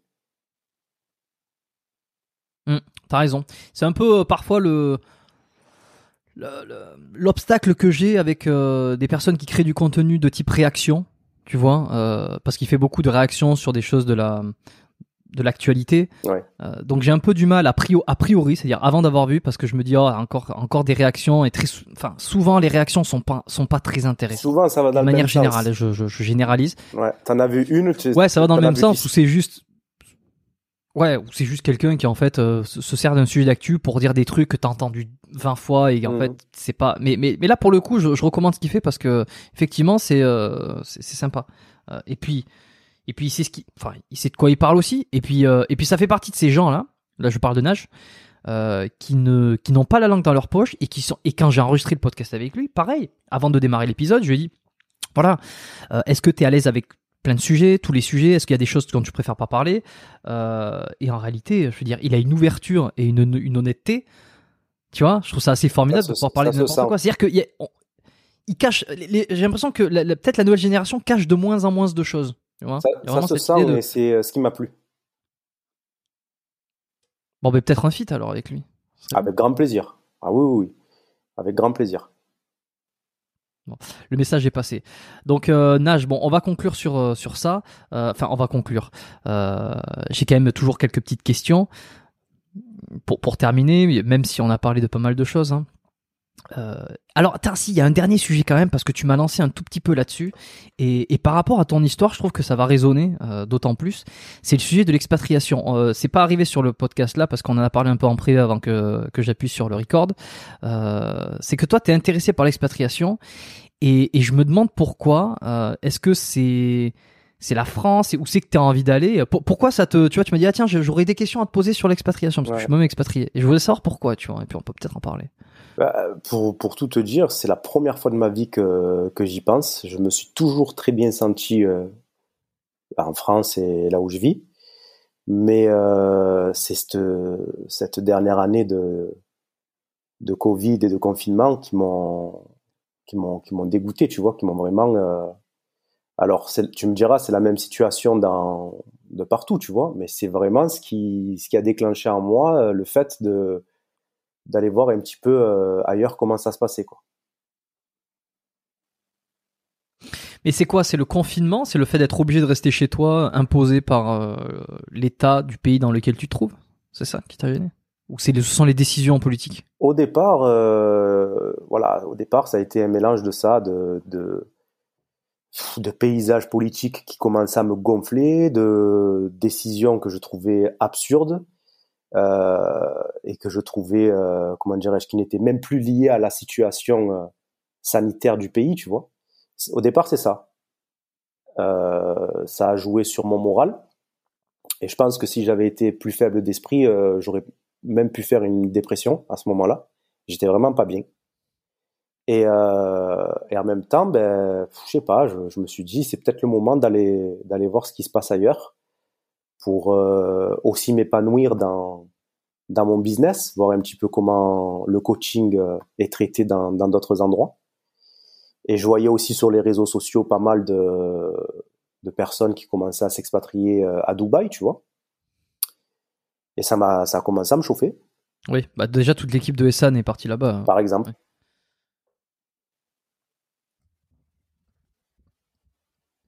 Ok, donc euh, ça, ça fait partie des destinations. Est-ce- Tu m'as dit, je crois avoir compris tout à l'heure que tu avais un, un associé ou un partenaire dans dans ton activité sur les Ouais. réseaux, sur YouTube, tout ça? Si j'ai bien compris, c'est toujours le cas. Oui, c'est c'est mon, mon meilleur pote avec qui je, je me vois très souvent dans, dans les vidéos. Et c'est euh, un petit peu, euh, comment dirais-je, la, la, la, la grosse partie euh, humoristique de, de la chaîne Ironso. Ok. C'est l'approche. te verrais, euh... C'est l'approche qui m'a plu, moi, tu vois. Euh, aborder le, les thèmes de la muscu euh, sans trop se prendre la tête et avoir un partenaire comme lui, ça m'a beaucoup aidé parce que il est super doué euh, vraiment dans dans l'acting et il prend il prend des rôles euh, instantanément. Il est super drôle et euh, il laisse pas indifférent. Donc du coup, euh, voilà, c'est c'est c'est pour ça que je t'ai dit on faisait ça avec passion parce que rien que de se retrouver ensemble et de de faire une vidéo, c'était déjà c'était déjà super. Ouais, je comprends. Je vois exactement ce que tu veux dire. Et tu devrais partir avec lui, euh, enfin, je veux dire, il t'accompagnerait si Non, jamais non, tu t'expatries, tu Non, changes de pays. C'est un projet, euh, c'est un projet personnel, ça. Après, c'est pas du tout un projet encore. hein. C'est vraiment là, je te parle de choses qui, qui me sont passées par euh, par la tête quand on était euh, en train de parler en off et que justement, je Mm. sais que toi, tu vis au Canada, donc voilà, on a parlé de ça. Mais c'est pas du tout un projet euh, qui est Mm. encore euh, d'actualité. hein. Juste des interrogations. Et si jamais ça, si jamais ça doit arriver, non, il, il viendrait pas avec moi. C'est plus personnel.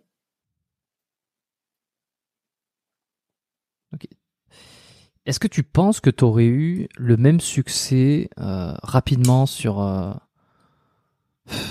Ma question est déjà un petit peu biaisée, je vais essayer de la reformuler différemment. Est-ce que tu penses que tu serais arrivé au même stade que tu es aujourd'hui, donc à 40 ans avec euh, des gens qui te suivent, avec, un, business en floraison, des gens qui te contactent pour avoir du coaching? Est-ce que tu penses que tu serais arrivé à ce stade-là si tu n'avais pas eu à l'origine ces facilités physiques et nerveuses qui t'ont permis en fait de propulser cette image-là et peut-être euh, de d'être crédible directement. Tu vois ce que je veux dire? Je pense surtout Si que Hmm. je pense surtout que j'en serais beaucoup plus loin si j'avais euh, su prendre le virage au bon moment. C'est-à-dire que, comme je t'ai dit, les réseaux sociaux, j'y suis arrivé tard, YouTube, tout ça. Et je pense que si euh, j'avais fait partie de cette génération euh, qui, avait eu tout de suite le téléphone, tout de suite euh, pris des photos au moment d'aller s'entraîner pour pouvoir faire des avant-après, des, des, enfin, tous ces trucs-là, tu vois, et que j'étais arrivé sur YouTube quand il fallait y arriver. Je dis pas que maintenant c'est plus possible. Je dis juste qu'à ce moment-là, c'était c'était beaucoup plus facile, quoi. Je pense que j'en serais beaucoup plus loin. Parce que si tu veux, quand je suis arrivé euh, dans le game, je suis arrivé, euh, j'étais déjà fait. J'avais déjà euh, fait ma vie entre parenthèses, mais je n'avais rien sur quoi m'appuyer pour pour dire voilà, je viens de là. on me demande à chaque fois des photos de ce moment-là. Je dis mais tu, penses qu'à cette, cette époque-là, on allait à, à la salle avec euh, des appareils photo, des non, c'est pas du tout la même génération. Hmm. Donc moi, je pense que Est-ce que tu es passionné par le, suivi, le coaching à distance? Ah oui, ah oui, oui, oui. c'est une réelle passion. C'est une réelle passion. J'adore euh, apporter euh, du bonheur dans la vie des gens. J'adore euh, quand les gens euh, ils obtiennent euh, ce, résultat, euh, ce résultat physique et qui, qui vont mieux sur plusieurs aspects de leur vie. Et si tu, je, vais réinsister un tout petit peu dessus. Je sais, je suis lourd, mais c'est pour essayer de, de, de, voir un peu où c'est que t'en es euh, psychologiquement. Est-ce que tu t'en serais au même point si tu, si tu n'es, comment, euh, comment expliquer ça? Parce que ça, fait écho à un épisode, ancien épisode que j'avais fait. Mais euh, euh, à quelle part tu dois ton succès uniquement à ton physique? Ton succès su- sur les réseaux est financier aujourd'hui, tu vois? Tu vois c'est, un petit peu bizarre ce que je veux dire, mais en fait, j'essaie de faire un, pont avec l'épisode que j'avais tourné avec Mathias Soulol, où c'était à qui, je veux est-ce qu'il faut absolument se, se fier à quelqu'un qui est gros, qui est balèze, Mhm. euh, pour euh, les connaissances et pour euh, pour, ah, pour faire confiance sur un suivi, tu vois. Et donc toi qui as eu toujours cette cette cette facilité, cette faculté à donc à prendre du muscle et, on va dire à être fort dès le départ et avoir un gros physique, donc sans drogue. Mhm. Euh, encore une fois, on part de ce postulat, c'est c'est c'est c'est- voilà, c'est comme ça. Euh, Est-ce que ça t'a, est-ce que à quel niveau ça t'a servi et si ça n'avait pas été le cas, t'aurais quand même réussi au final à euh, à faire du suivi, à faire du coaching euh, de de cette manière, tu vois Ouais, je vois très bien où tu veux en venir. Je vois très bien parce que il existe des, des athlètes avec des physiques extraordinaires, mais qui sont nuls en coaching. Donc euh, là, à ce moment-là, euh, par exemple. Voilà. Moi, comme je t'ai dit, j'ai une, une, très bonne génétique. Mais euh, la génétique ne fait pas tout. C'est-à-dire que c'est un travail acharné qui a fait qu'aujourd'hui, j'ai ce niveau physique. Mais au-delà de ma génétique et de mon propre travail personnel, c'est-à-dire mon, entraînement que je, que je m'applique à moi-même, mes connaissances vont bien au-delà de ça. Parce que si on était que, on s'arrêtait qu'à ça, euh, je, ne pourrais jamais obtenir le résultat que j'obtiens avec euh, mes clients. C'est pas possible. C'est pour ça que tout à l'heure je t'ai dit, je ne me servirai jamais de mon résultat personnel pour dire, vous voyez, regardez le résultat que j'ai obtenu. Si vous voulez la même chose, nanani, nanana. Parce que je sais très bien que c'est pas comme ça que ça fonctionne. Le, coaching personnalisé prend en compte euh, les, euh, les données personnelles d'une personne, pas de Ironso. Donc, euh, c'est pour ça que je te disais, moi, je crois en la personnalisation. Après, je te Mhm. rejoins sur un point. Ok, très bien.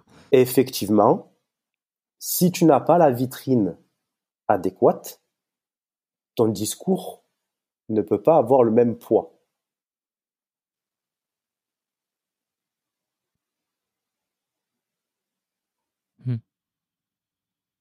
Hmm. Ouais. Écoute, j'ai pas envie d'en rajouter plus que ça là parce que c'est très clair et je pense que la conclusion est bonne sur euh, tout ce tout ce sujet-là.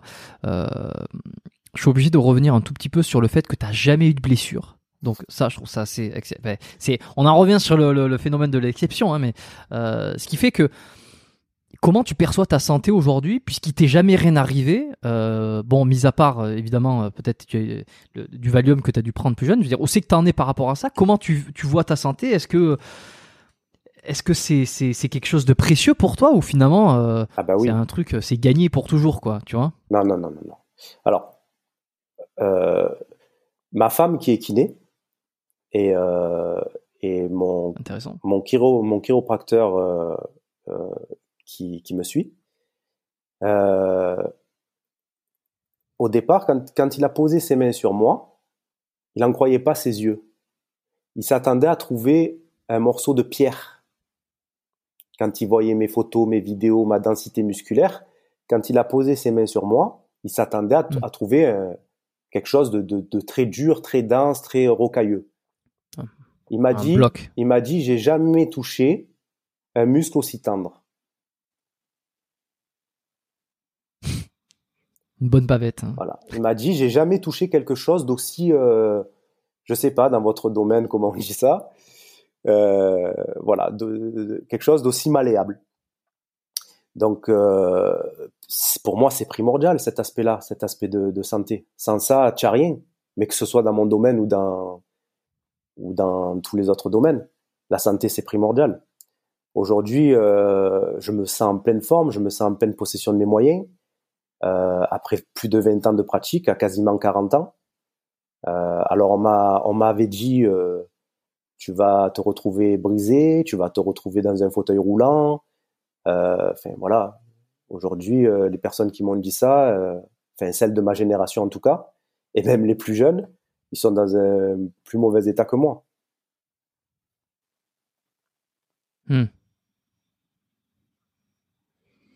Ah, c'est c'est int- c'est intéressant. euh.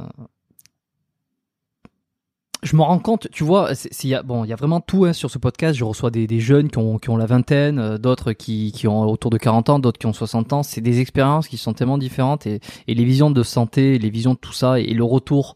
euh, et évidemment, plus on vit, plus on a un retour qui, qui est branché sur euh, sur le, le soi, sur euh, sur aller mieux, sur être en pleine forme. Euh, c'est clair, c'est clair. On, s'en- on est presque brûlé les ailes à 20 ans, beaucoup moins à, à 40 ou à 60.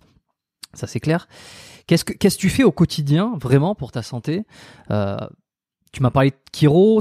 Ta copine est kiné. Est-ce que je sais pas, ça passe par la diète, ça passe par euh, euh, tu, tu consultes, tu prends des des. Alors on viendra après sur les compléments, hein, mais euh, c'est quoi tes réflexes, des étirements, des mobilités? Qu'est-ce que tu fais en fait? Tu te dire ça je fais pour ma santé tous les jours. Alors, tu te rappelles tout à l'heure, en début de, post, de, podcast, on a parlé de. Je t'ai dit que j'avais écouté un petit peu des, des choses que tu avais faites, et on a parlé de Gunjil justement. Hmm. Et je te disais que parfois, il y a, y a des, des, visions qui sont trop obtus, trop.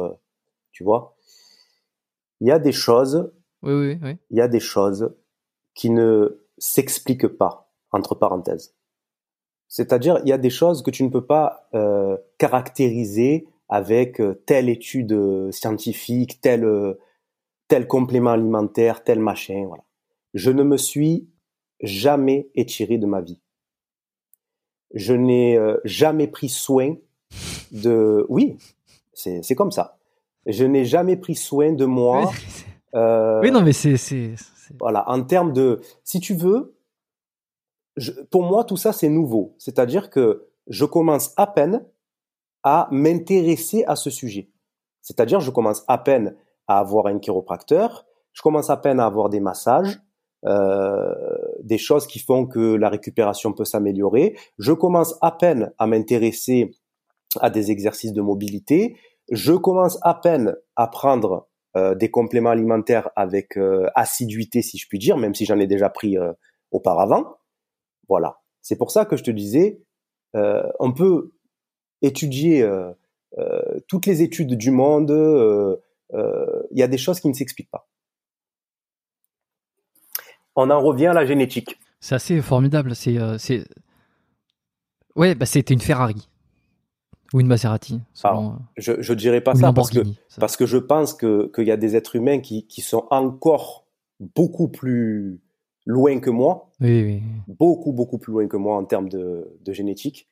Mais euh, voilà, quand à un moment donné, euh, tu n'as jamais fait d'étirement de ta vie, tu n'as jamais fait d'exercice de mobilité, tu as mangé de la merde une bonne partie de ta vie, et que malgré tout, ben, tu, tu as une qualité de souplesse, tu t'es jamais blessé, tu as une excellente mobilité et que ton kiné, quand il te touche, il te dit qu'il a jamais touché quelque chose d'aussi souple,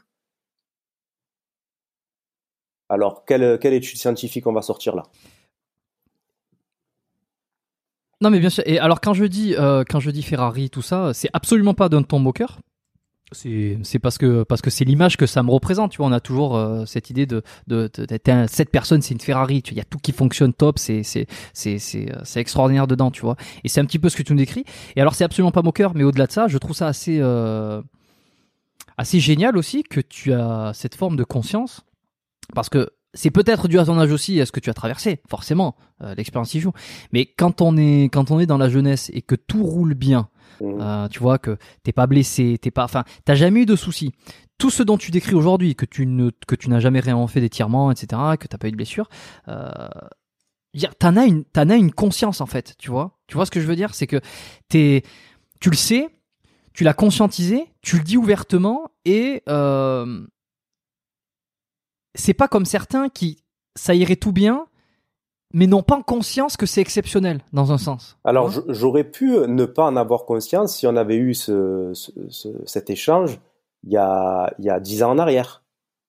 Mais ensuite, vu que je suis aussi un professionnel de l'industrie, je, je vois tous les cas qui se présentent à moi et je suis hmm. obligé obligé de, de leur trouver des solutions à ces gens-là.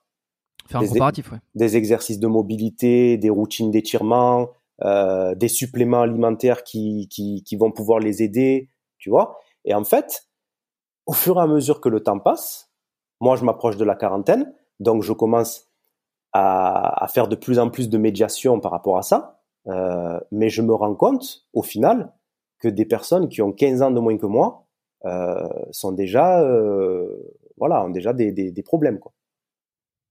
Donc ensuite, tu es obligé de prendre conscience de tout ça. Hmm, je vois, c'est c'est ça, c'est le comparatif qui t'a fait te prendre conscience. C'est ça. Bon, c'est top. Ta, ta, kiné, ta, kiné euh, ta, ta, copine kiné, euh, parce que tu m'as raconté euh, l'expérience avec le Kiro qui, qui, qui, qui, pensait que t'allais être en rock et finalement que t'es qui était souple comme comme bah, comme comme je sais pas quoi. ta copine, qu'est-ce qu'elle en pense de, de tout ça? Est-ce que elle, est-ce que c'est une Ferrari aussi? Euh, Parce que comme elle est kiné, la première fois qu'elle t'a vu ou que, enfin, qu'elle t'a vu, euh, est-ce que, est-ce qu'elle elle-même t'a dit, euh, t'es quand même sacrément chanceux euh? Alors, elle est consciente de, de ma génétique, mais euh, c'est pas du tout son monde. C'est pas du tout son monde. Elle, euh, elle est pas du tout dans le milieu du, du fitness, de machin. Euh, elle prend conscience de ma masse musculaire uniquement quand elle me, quand ses mains sont posées sur moi et qu'elle me masse et qu'elle comprend qu'elle masse pas un individu lambda entre parenthèses. Mais oh, sinon, c'est pas du tout son. Ouais. D'accord. Les compléments que tu prends avec Ouais. assiduité, ça ressemble à quoi? Alors aujourd'hui, ça ressemble à oméga 3, euh, glucosamine, collagène, euh, de la whey. Euh, je prends parfois de la spiruline. Et euh, j'essaye de trouver euh, Mario le, le meilleur, on va dire, compromis en termes de multivitamines. Ok. Des. Comment tu manges? Globalement Ça- Globalement- quoi? Est-ce que tu tiens des, des diètes clean? Globalement, euh, on va dire que 80% du temps, euh, j'ai une alimentation calculée. À peu près, on va dire, euh, tr- entre, entre 30 et 40 grammes de protéines par... C'est-à-dire euh, que tu comptes tes macros Voilà, exactement. Je suis un fervent des, des, des macros, moi. Fervent défenseur des macros, au-delà de- des calories. Ah, c'est- Tu vois, si j'avais envie de te chambrer, je pourrais dire euh, est-ce que tu manges à l'instinct? Euh, non, je mange pas à l'instinct. pas du tout. non, Ok. je mange Euh, pas à bon, l'instinct. bah, tu, tu tiens bien tout ça. Je, oui, fervent défenseur des macronutriments. Tu t'en. Ok. Tu... Est-ce que tu peux, par exemple, une, une assiette type? Tu peux me dire à quoi ça ressemble? Euh, alors moi, je suis un robot, donc euh, mon assiette type, c'est la même depuis des années, mais je sais que beaucoup de personnes euh, n'y arriveraient pas. Euh, une assiette type, c'est entre 150 et 200 grammes de riz, 100 grammes de brocoli, et entre 150... Cuit Euh, Cuit. cuit, cuit le riz. Et entre 150 et 180 grammes de, de blanc de poulet. Ça, c'est une assiette type. Ok, bon, bah, c'est précis hein, au moins. Euh, Mais tu, tu varies quand même les légumes ou euh, non C'est toujours brocoli? Alors, depuis que, depuis que j'ai une femme, euh, je, je, je, j'ai de la variété dans mon assiette. Avant, euh, j'allais au plus simple. Vraiment au plus simple. Mais aujourd'hui, j'ai la chance de, j'ai la chance d'avoir euh, de la diversité dans mon assiette et du goût. J'espère que t'es pas en train de dire que le rôle des femmes est dans la cuisine. euh. Absolument pas. Ne me faites pas dire ce que je n'ai pas dit, monsieur. C'est moi qui l'ai dit. Voilà, je prends, Voilà. La, je prends la, la responsabilité. Mais en forme de question, donc ça va, je me décharge. Ok, je, je vois, très bien. Euh, tu t'entraînes deux fois, enfin, t'entraînes deux fois par jour, enfin, de temps en temps, peut-être pas tout le temps, Dans cette fois période, euh, dans cette période. euh, par semaine, donc tous les jours.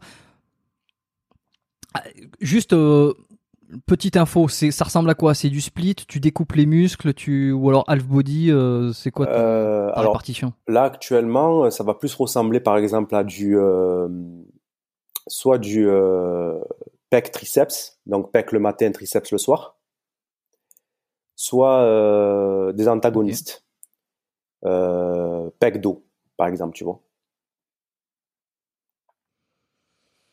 D'accord, bon, il y a, il y a- t'as- pas de règle stricte en fait, ça peut ça peut changer. Ça Mais peut tu fais en gros, tu splits, tu découpes chaque groupe musculaire. Voilà, là, actuellement, euh, dans cette période-là, c'est-à-dire la période de définition musculaire, que je viens de terminer d'ailleurs, je la, Mm. je la maintiens encore un petit peu parce que j'ai j'ai des shootings à faire, mais euh, je vais pas tarder à l'arrêter, ce, cette façon de faire. Mais dans cette période-là, ouais, c'est, on va dire, soit euh, gros muscle, petit muscle, soit antagoniste. D'accord. on, va en... Je vais te poser les trois dernières questions que je pose à, que j'essaie de poser à tous mes invités. Euh, les, dernières que je t'ai posées en font partie aussi, mais elles sont un petit peu plus variables. Par contre, les trois, j'essaie de les garder à chaque fois présentes. Euh, si on pouvait revenir dix ans en arrière, ou peut-être même 20 ans, euh, à l'âge de 20 ans, je trouve que ça pourrait, ça pourrait peut-être parler un peu plus. c'est quoi le meilleur conseil que tu aurais eu besoin d'entendre? Achète-toi une caméra intéresse-toi YouTube. et euh, le monde de demain est, dans les réseaux euh, et il y a beaucoup, beaucoup de personnes qui attendent euh, tes conseils dans la France et dans le monde. Donc, ouais, j'aurais aimé découvrir ce monde plus tôt.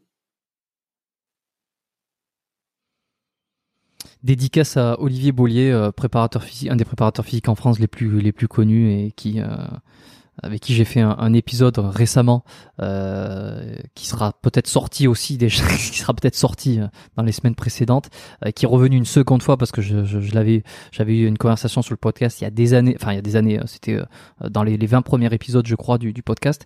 Et, et ça fait partie des choses importantes aussi que c'est ça c'est la réponse à, à à cette question. Euh, faites du contenu plutôt, surtout. Euh, alors là, toi, tu es, plutôt dans le, coaching. Euh, lui, il est dans la préparation physique pour athlètes.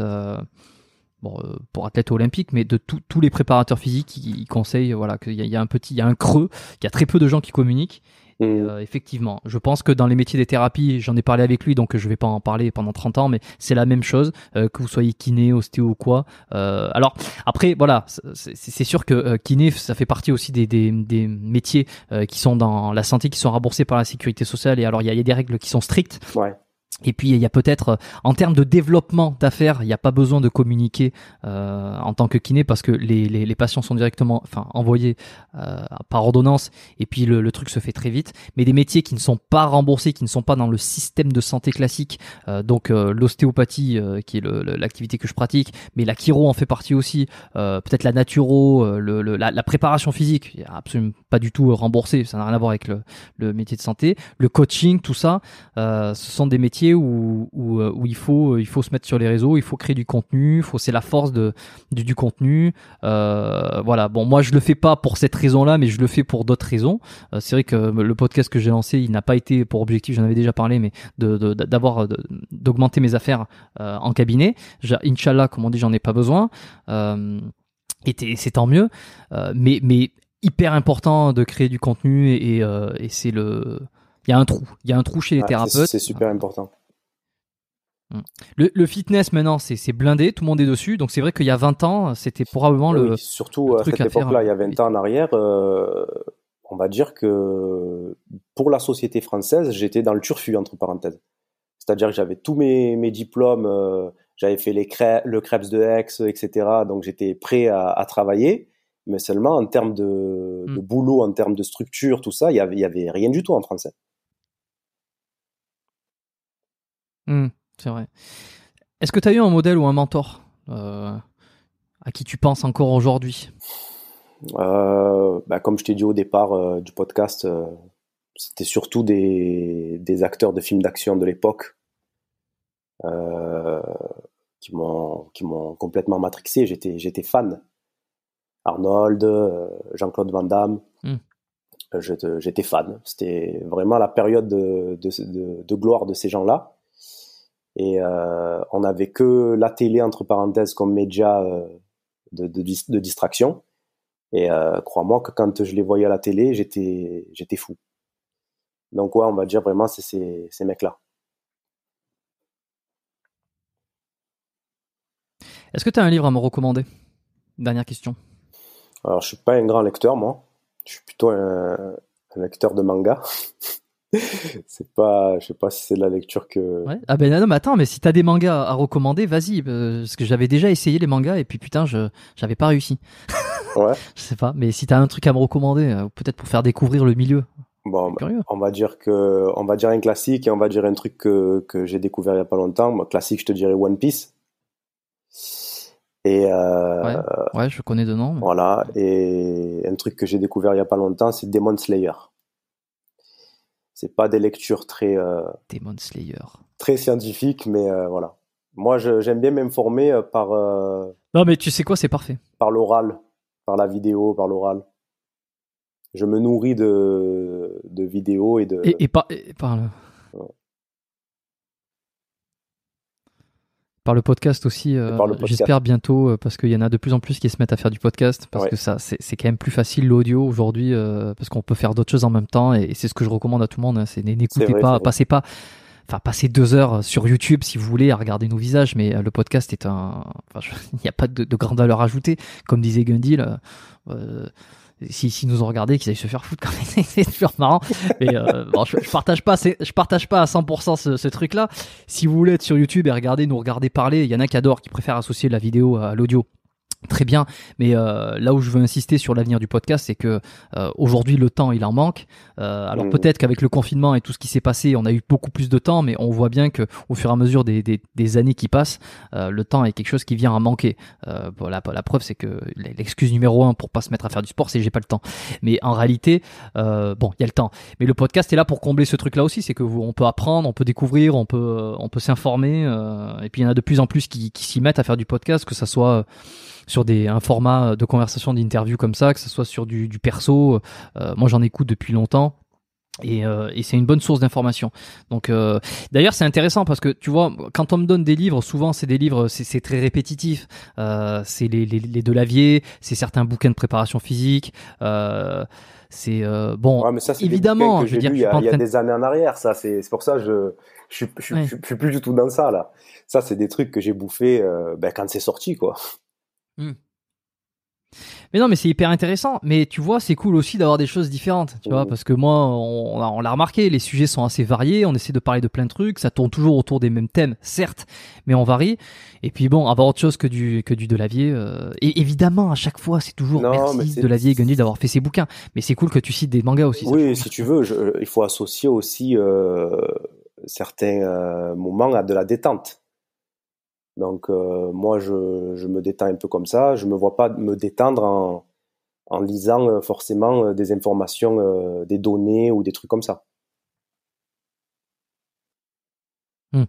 Bon, en tout cas, je laisserai les deux références dans la description. J'irai peut-être regarder moi-même si j'ai. Si Alors One Piece, j'ai déjà, je, je connais, mais j'ai jamais lu. Enfin, ou les mangas c'est pas trop mon truc j'avoue mais mais peut-être que j'insisterai euh, à l'avenir j'essaierai d'en lire en entier je, je, pense que tu en tout cas je laisserai les liens tu pourrais tu pourrais être agréablement surpris j'en doute pas c'est ça le pire c'est que j'en doute pas euh, Parfait. Écoute, euh, alors projet YouTube, tu reviens en force bientôt, j'espère. Bientôt. on est en train de, de, travailler dessus. On est en train de, bah, on fait un petit peu le tour aussi de, de ce qui se fait en ce moment et on essaye de, de construire le, le contenu de retour. Bah, et c'est top, je pense qu'il y en a beaucoup qui l'attendent parce que ça fait euh, plus d'un an. Euh, c'est vrai que tu m'as fait part de ton, ton initiative à vouloir euh, stopper pendant la période de confinement parce que tu, ne te voyais pas faire du contenu sur les entraînements, tout ça. Et donc tu vas reprendre et c'est cool, on attend tout ça. Donc allez suivre la chaîne de d'Ironso sur YouTube. Je laisserai le lien en description. tu as aussi un, un, tu as sorti un ebook où tu, où tu vas sortir un ebook récemment. Enfin, il est sorti, ça y est. Je mélange euh, les temps, mais le il est sorti, donc il sera sorti de toute façon au moment où cet épisode sortira. Ouais. Qui, euh, tu m'enverras un lien. Je, tu m'enverras un lien où je le trouverai. Je le mettrai en, en, en description. Ouais, je te l'enverrai. Donc, il retrace euh, les 12 semaines de protocole avec les restrictions caloriques pour obtenir le meilleur résultat possible en sèche. Voilà. Et ton site web en construction qui, alors, euh, au moment où on, se parle, il n'est pas encore prêt, euh, mais tu me l'enverras. Tu me l'enverras parce que l'épisode sortira. Euh, ben, je te dirai, on en discutera de tout ça après d'ici quelques semaines ou je sais pas exactement quand, mais dans tous les cas, tu me le feras parvenir et je le rajouterai en temps voulu. sinon, on peut on te retrouver sur Instagram. On te retrouve. Alors ça, c'est un truc qu'on m'avait fait part d'une faute de, de, grammaire que je faisais à l'oral. C'est où est-ce qu'on peut te retrouver? Alors, je vais demander gentiment. Où peut-on te retrouver sur le web, Alors, principalement sur Instagram, c'est le réseau que je fréquente le plus, où je suis le plus actif et où je partage le plus de choses. Et prochainement sur euh, YouTube et sur euh, mon site internet. Ok, eh ben écoute, les, les trois liens seront euh, au bon endroit, faites dérouler, vous avez tout ce qu'il faut. Sur ce, euh, bah écoute, je te remercie d'être venu. C'était euh, passionnant. Euh, Merci à toi. Je, je dois dire que je, ne je, je, connaissais très peu de choses sur toi parce que malgré mes recherches, j'en ai fait. Euh, je te connais comme un peu tout le monde peut te connaître à travers les réseaux. Mais par contre, j'ai essayé de regarder un peu ce que tu avais fait, si tu avais eu des blessures, euh, si quels, par quels endroits tu étais passé, si t'avais. Et puis j'ai trouvé très peu d'informations. Alors j'étais assez embêté parce que je me suis dit, ça, enfin, d'un côté j'étais un peu, j'avais pas beaucoup de notes et d'un côté je me suis dit bah, ça va être euh, une super découverte et ça a été le cas parce que voilà on a abordé des trucs euh, que je trouve top euh, donc donc c'est génial pour ça. je te remercie. Quitte pas la fenêtre. Je suis là, je suis là. Bouge pas. Merci à tous d'avoir suivi cet épisode, d'être, d'avoir écouté jusqu'au bout. Euh, voilà, si euh, ça vous a plu autant que moi ça m'a plu, euh, je peux pas me laisser une note moi-même sur le podcast, ça serait très bizarre, mais par contre vous pouvez le faire. Vous pouvez laisser une note sur Apple Podcast, sur n'importe quelle plateforme, et Apple Podcast est, là est ma préférée parce que c'est là où il y a le plus d'écoute, il y a le plus de pourcentage d'écoute sur sur cette application. Euh, une note, une évaluation de 5 étoiles, un petit commentaire. Je sais que c'est chiant, je sais qu'on oublie, je le dis toujours à la fin des épisodes, alors que peut-être les gens ont déjà quitté parce que ça y se dit c'est la fin, donc je suis parti. Mais si vous êtes encore là, euh, les, les, plus fidèles auditeurs euh, écoutent, me disent qu'ils écoutent tous les lundis, donc euh, c'est super apprécié et, euh, et écoutent jusqu'à la fin. Donc si vous l'avez pas fait, mettez une note. Sinon vos, vos commentaires. Ouais, dites-moi ce que vous, ce que vous en pensez et, et quels invités vous aimeriez voir euh, pour de futurs épisodes aussi. Hein. Il, y a, il y, a, une bonne programmation qui arrive. Euh, qui, est passé, qui est à venir, et puis certains que je vais que je vais réinviter sur le podcast, parce que même si on a eu des discussions qui étaient euh, qui étaient top dans le passé, ben je pense qu'il y a des mises à jour à faire, et euh, je pense que c'est un truc que je vais essayer de faire de temps en temps aussi, c'est réinviter des gens après après un an, après deux ans, parce qu'il y a des il y a des choses qui se sont passées depuis. Faites-moi vos retours, abonnez-vous au podcast évidemment si vous voulez recevoir les notifications. si vous êtes sur YouTube parce que vous voulez voir nos visages, bon ben grand bien vous fasse, ou alors sur Apple, sur Spotify, abonnez-vous mettez une note, partagez cet épisode. Il euh, y en a qui le font à chaque fois. C'est vrai que ça fait beaucoup d'appels à l'action que je dis toujours, mais euh, j'essaie de parce que j'essaie de pas en oublier. C'est de ouais, partagez les épisodes à vos amis. Si vous avez quelqu'un qui enfin, vous, vous, faites du sport, vous connaissez des gens qui sont dans ce milieu-là, qui connaissent peut-être pas le podcast, et puis vous avez écouté l'épisode avec Iron So, j'ai putain, c'est quand même super intéressant. Il a un parcours euh, assez exceptionnel, c'est un extraterrestre. Euh, tiens, ben je vais l'envoyer à mon pote. Euh, écoute cet épisode et puis écoute cette émission, c'est super. Ou alors partagez-la sur sur une story Instagram, mentionnez mon mon mon, mon, mon blaze, biomécanique podcast, et mentionner le, le blaze Iron, qui est Iron Sobu d'ailleurs, je crois. Sur, sur, hein sur Instagram, Iron Sobu exactement. Hum. Est-ce que tu peux me dire, Bu, pourquoi déjà je te vois répéter souvent, j'ai jamais, euh, jamais saisi? Alors, Bu, tu sais, c'est un peu comme, euh, comme le cri de guerre de Cristiano Ronaldo, tu sais, quand il fait su. Et Bu, c'est le diminutif de bulging. C'est devenu un cri de guerre, Bu. Bon, voilà. Bah, écoute, c'était, c'était ma, ma, première question que je n'ai pas posée, que je pose finalement à la toute fin. Donc c'est parfait, la boucle est bouclée partagez. Merci à tous. Euh, voilà, j'ai rien d'autre à vous dire. On est de plus en plus nombreux, c'est super. Les, les vidéos sur YouTube. En vous souhaitant bonne réception, Iron Saw dans le bulging. Top. À la semaine prochaine et euh, portez-vous bien.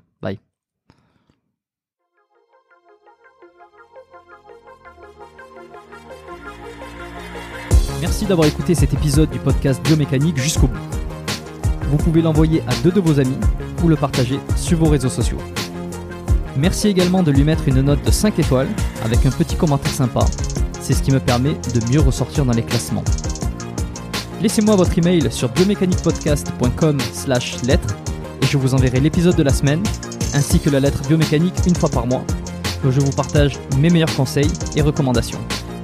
Vous avez écouté le podcast Biomécanique, je suis Jérôme Cazerolle et je vous dis à très bientôt.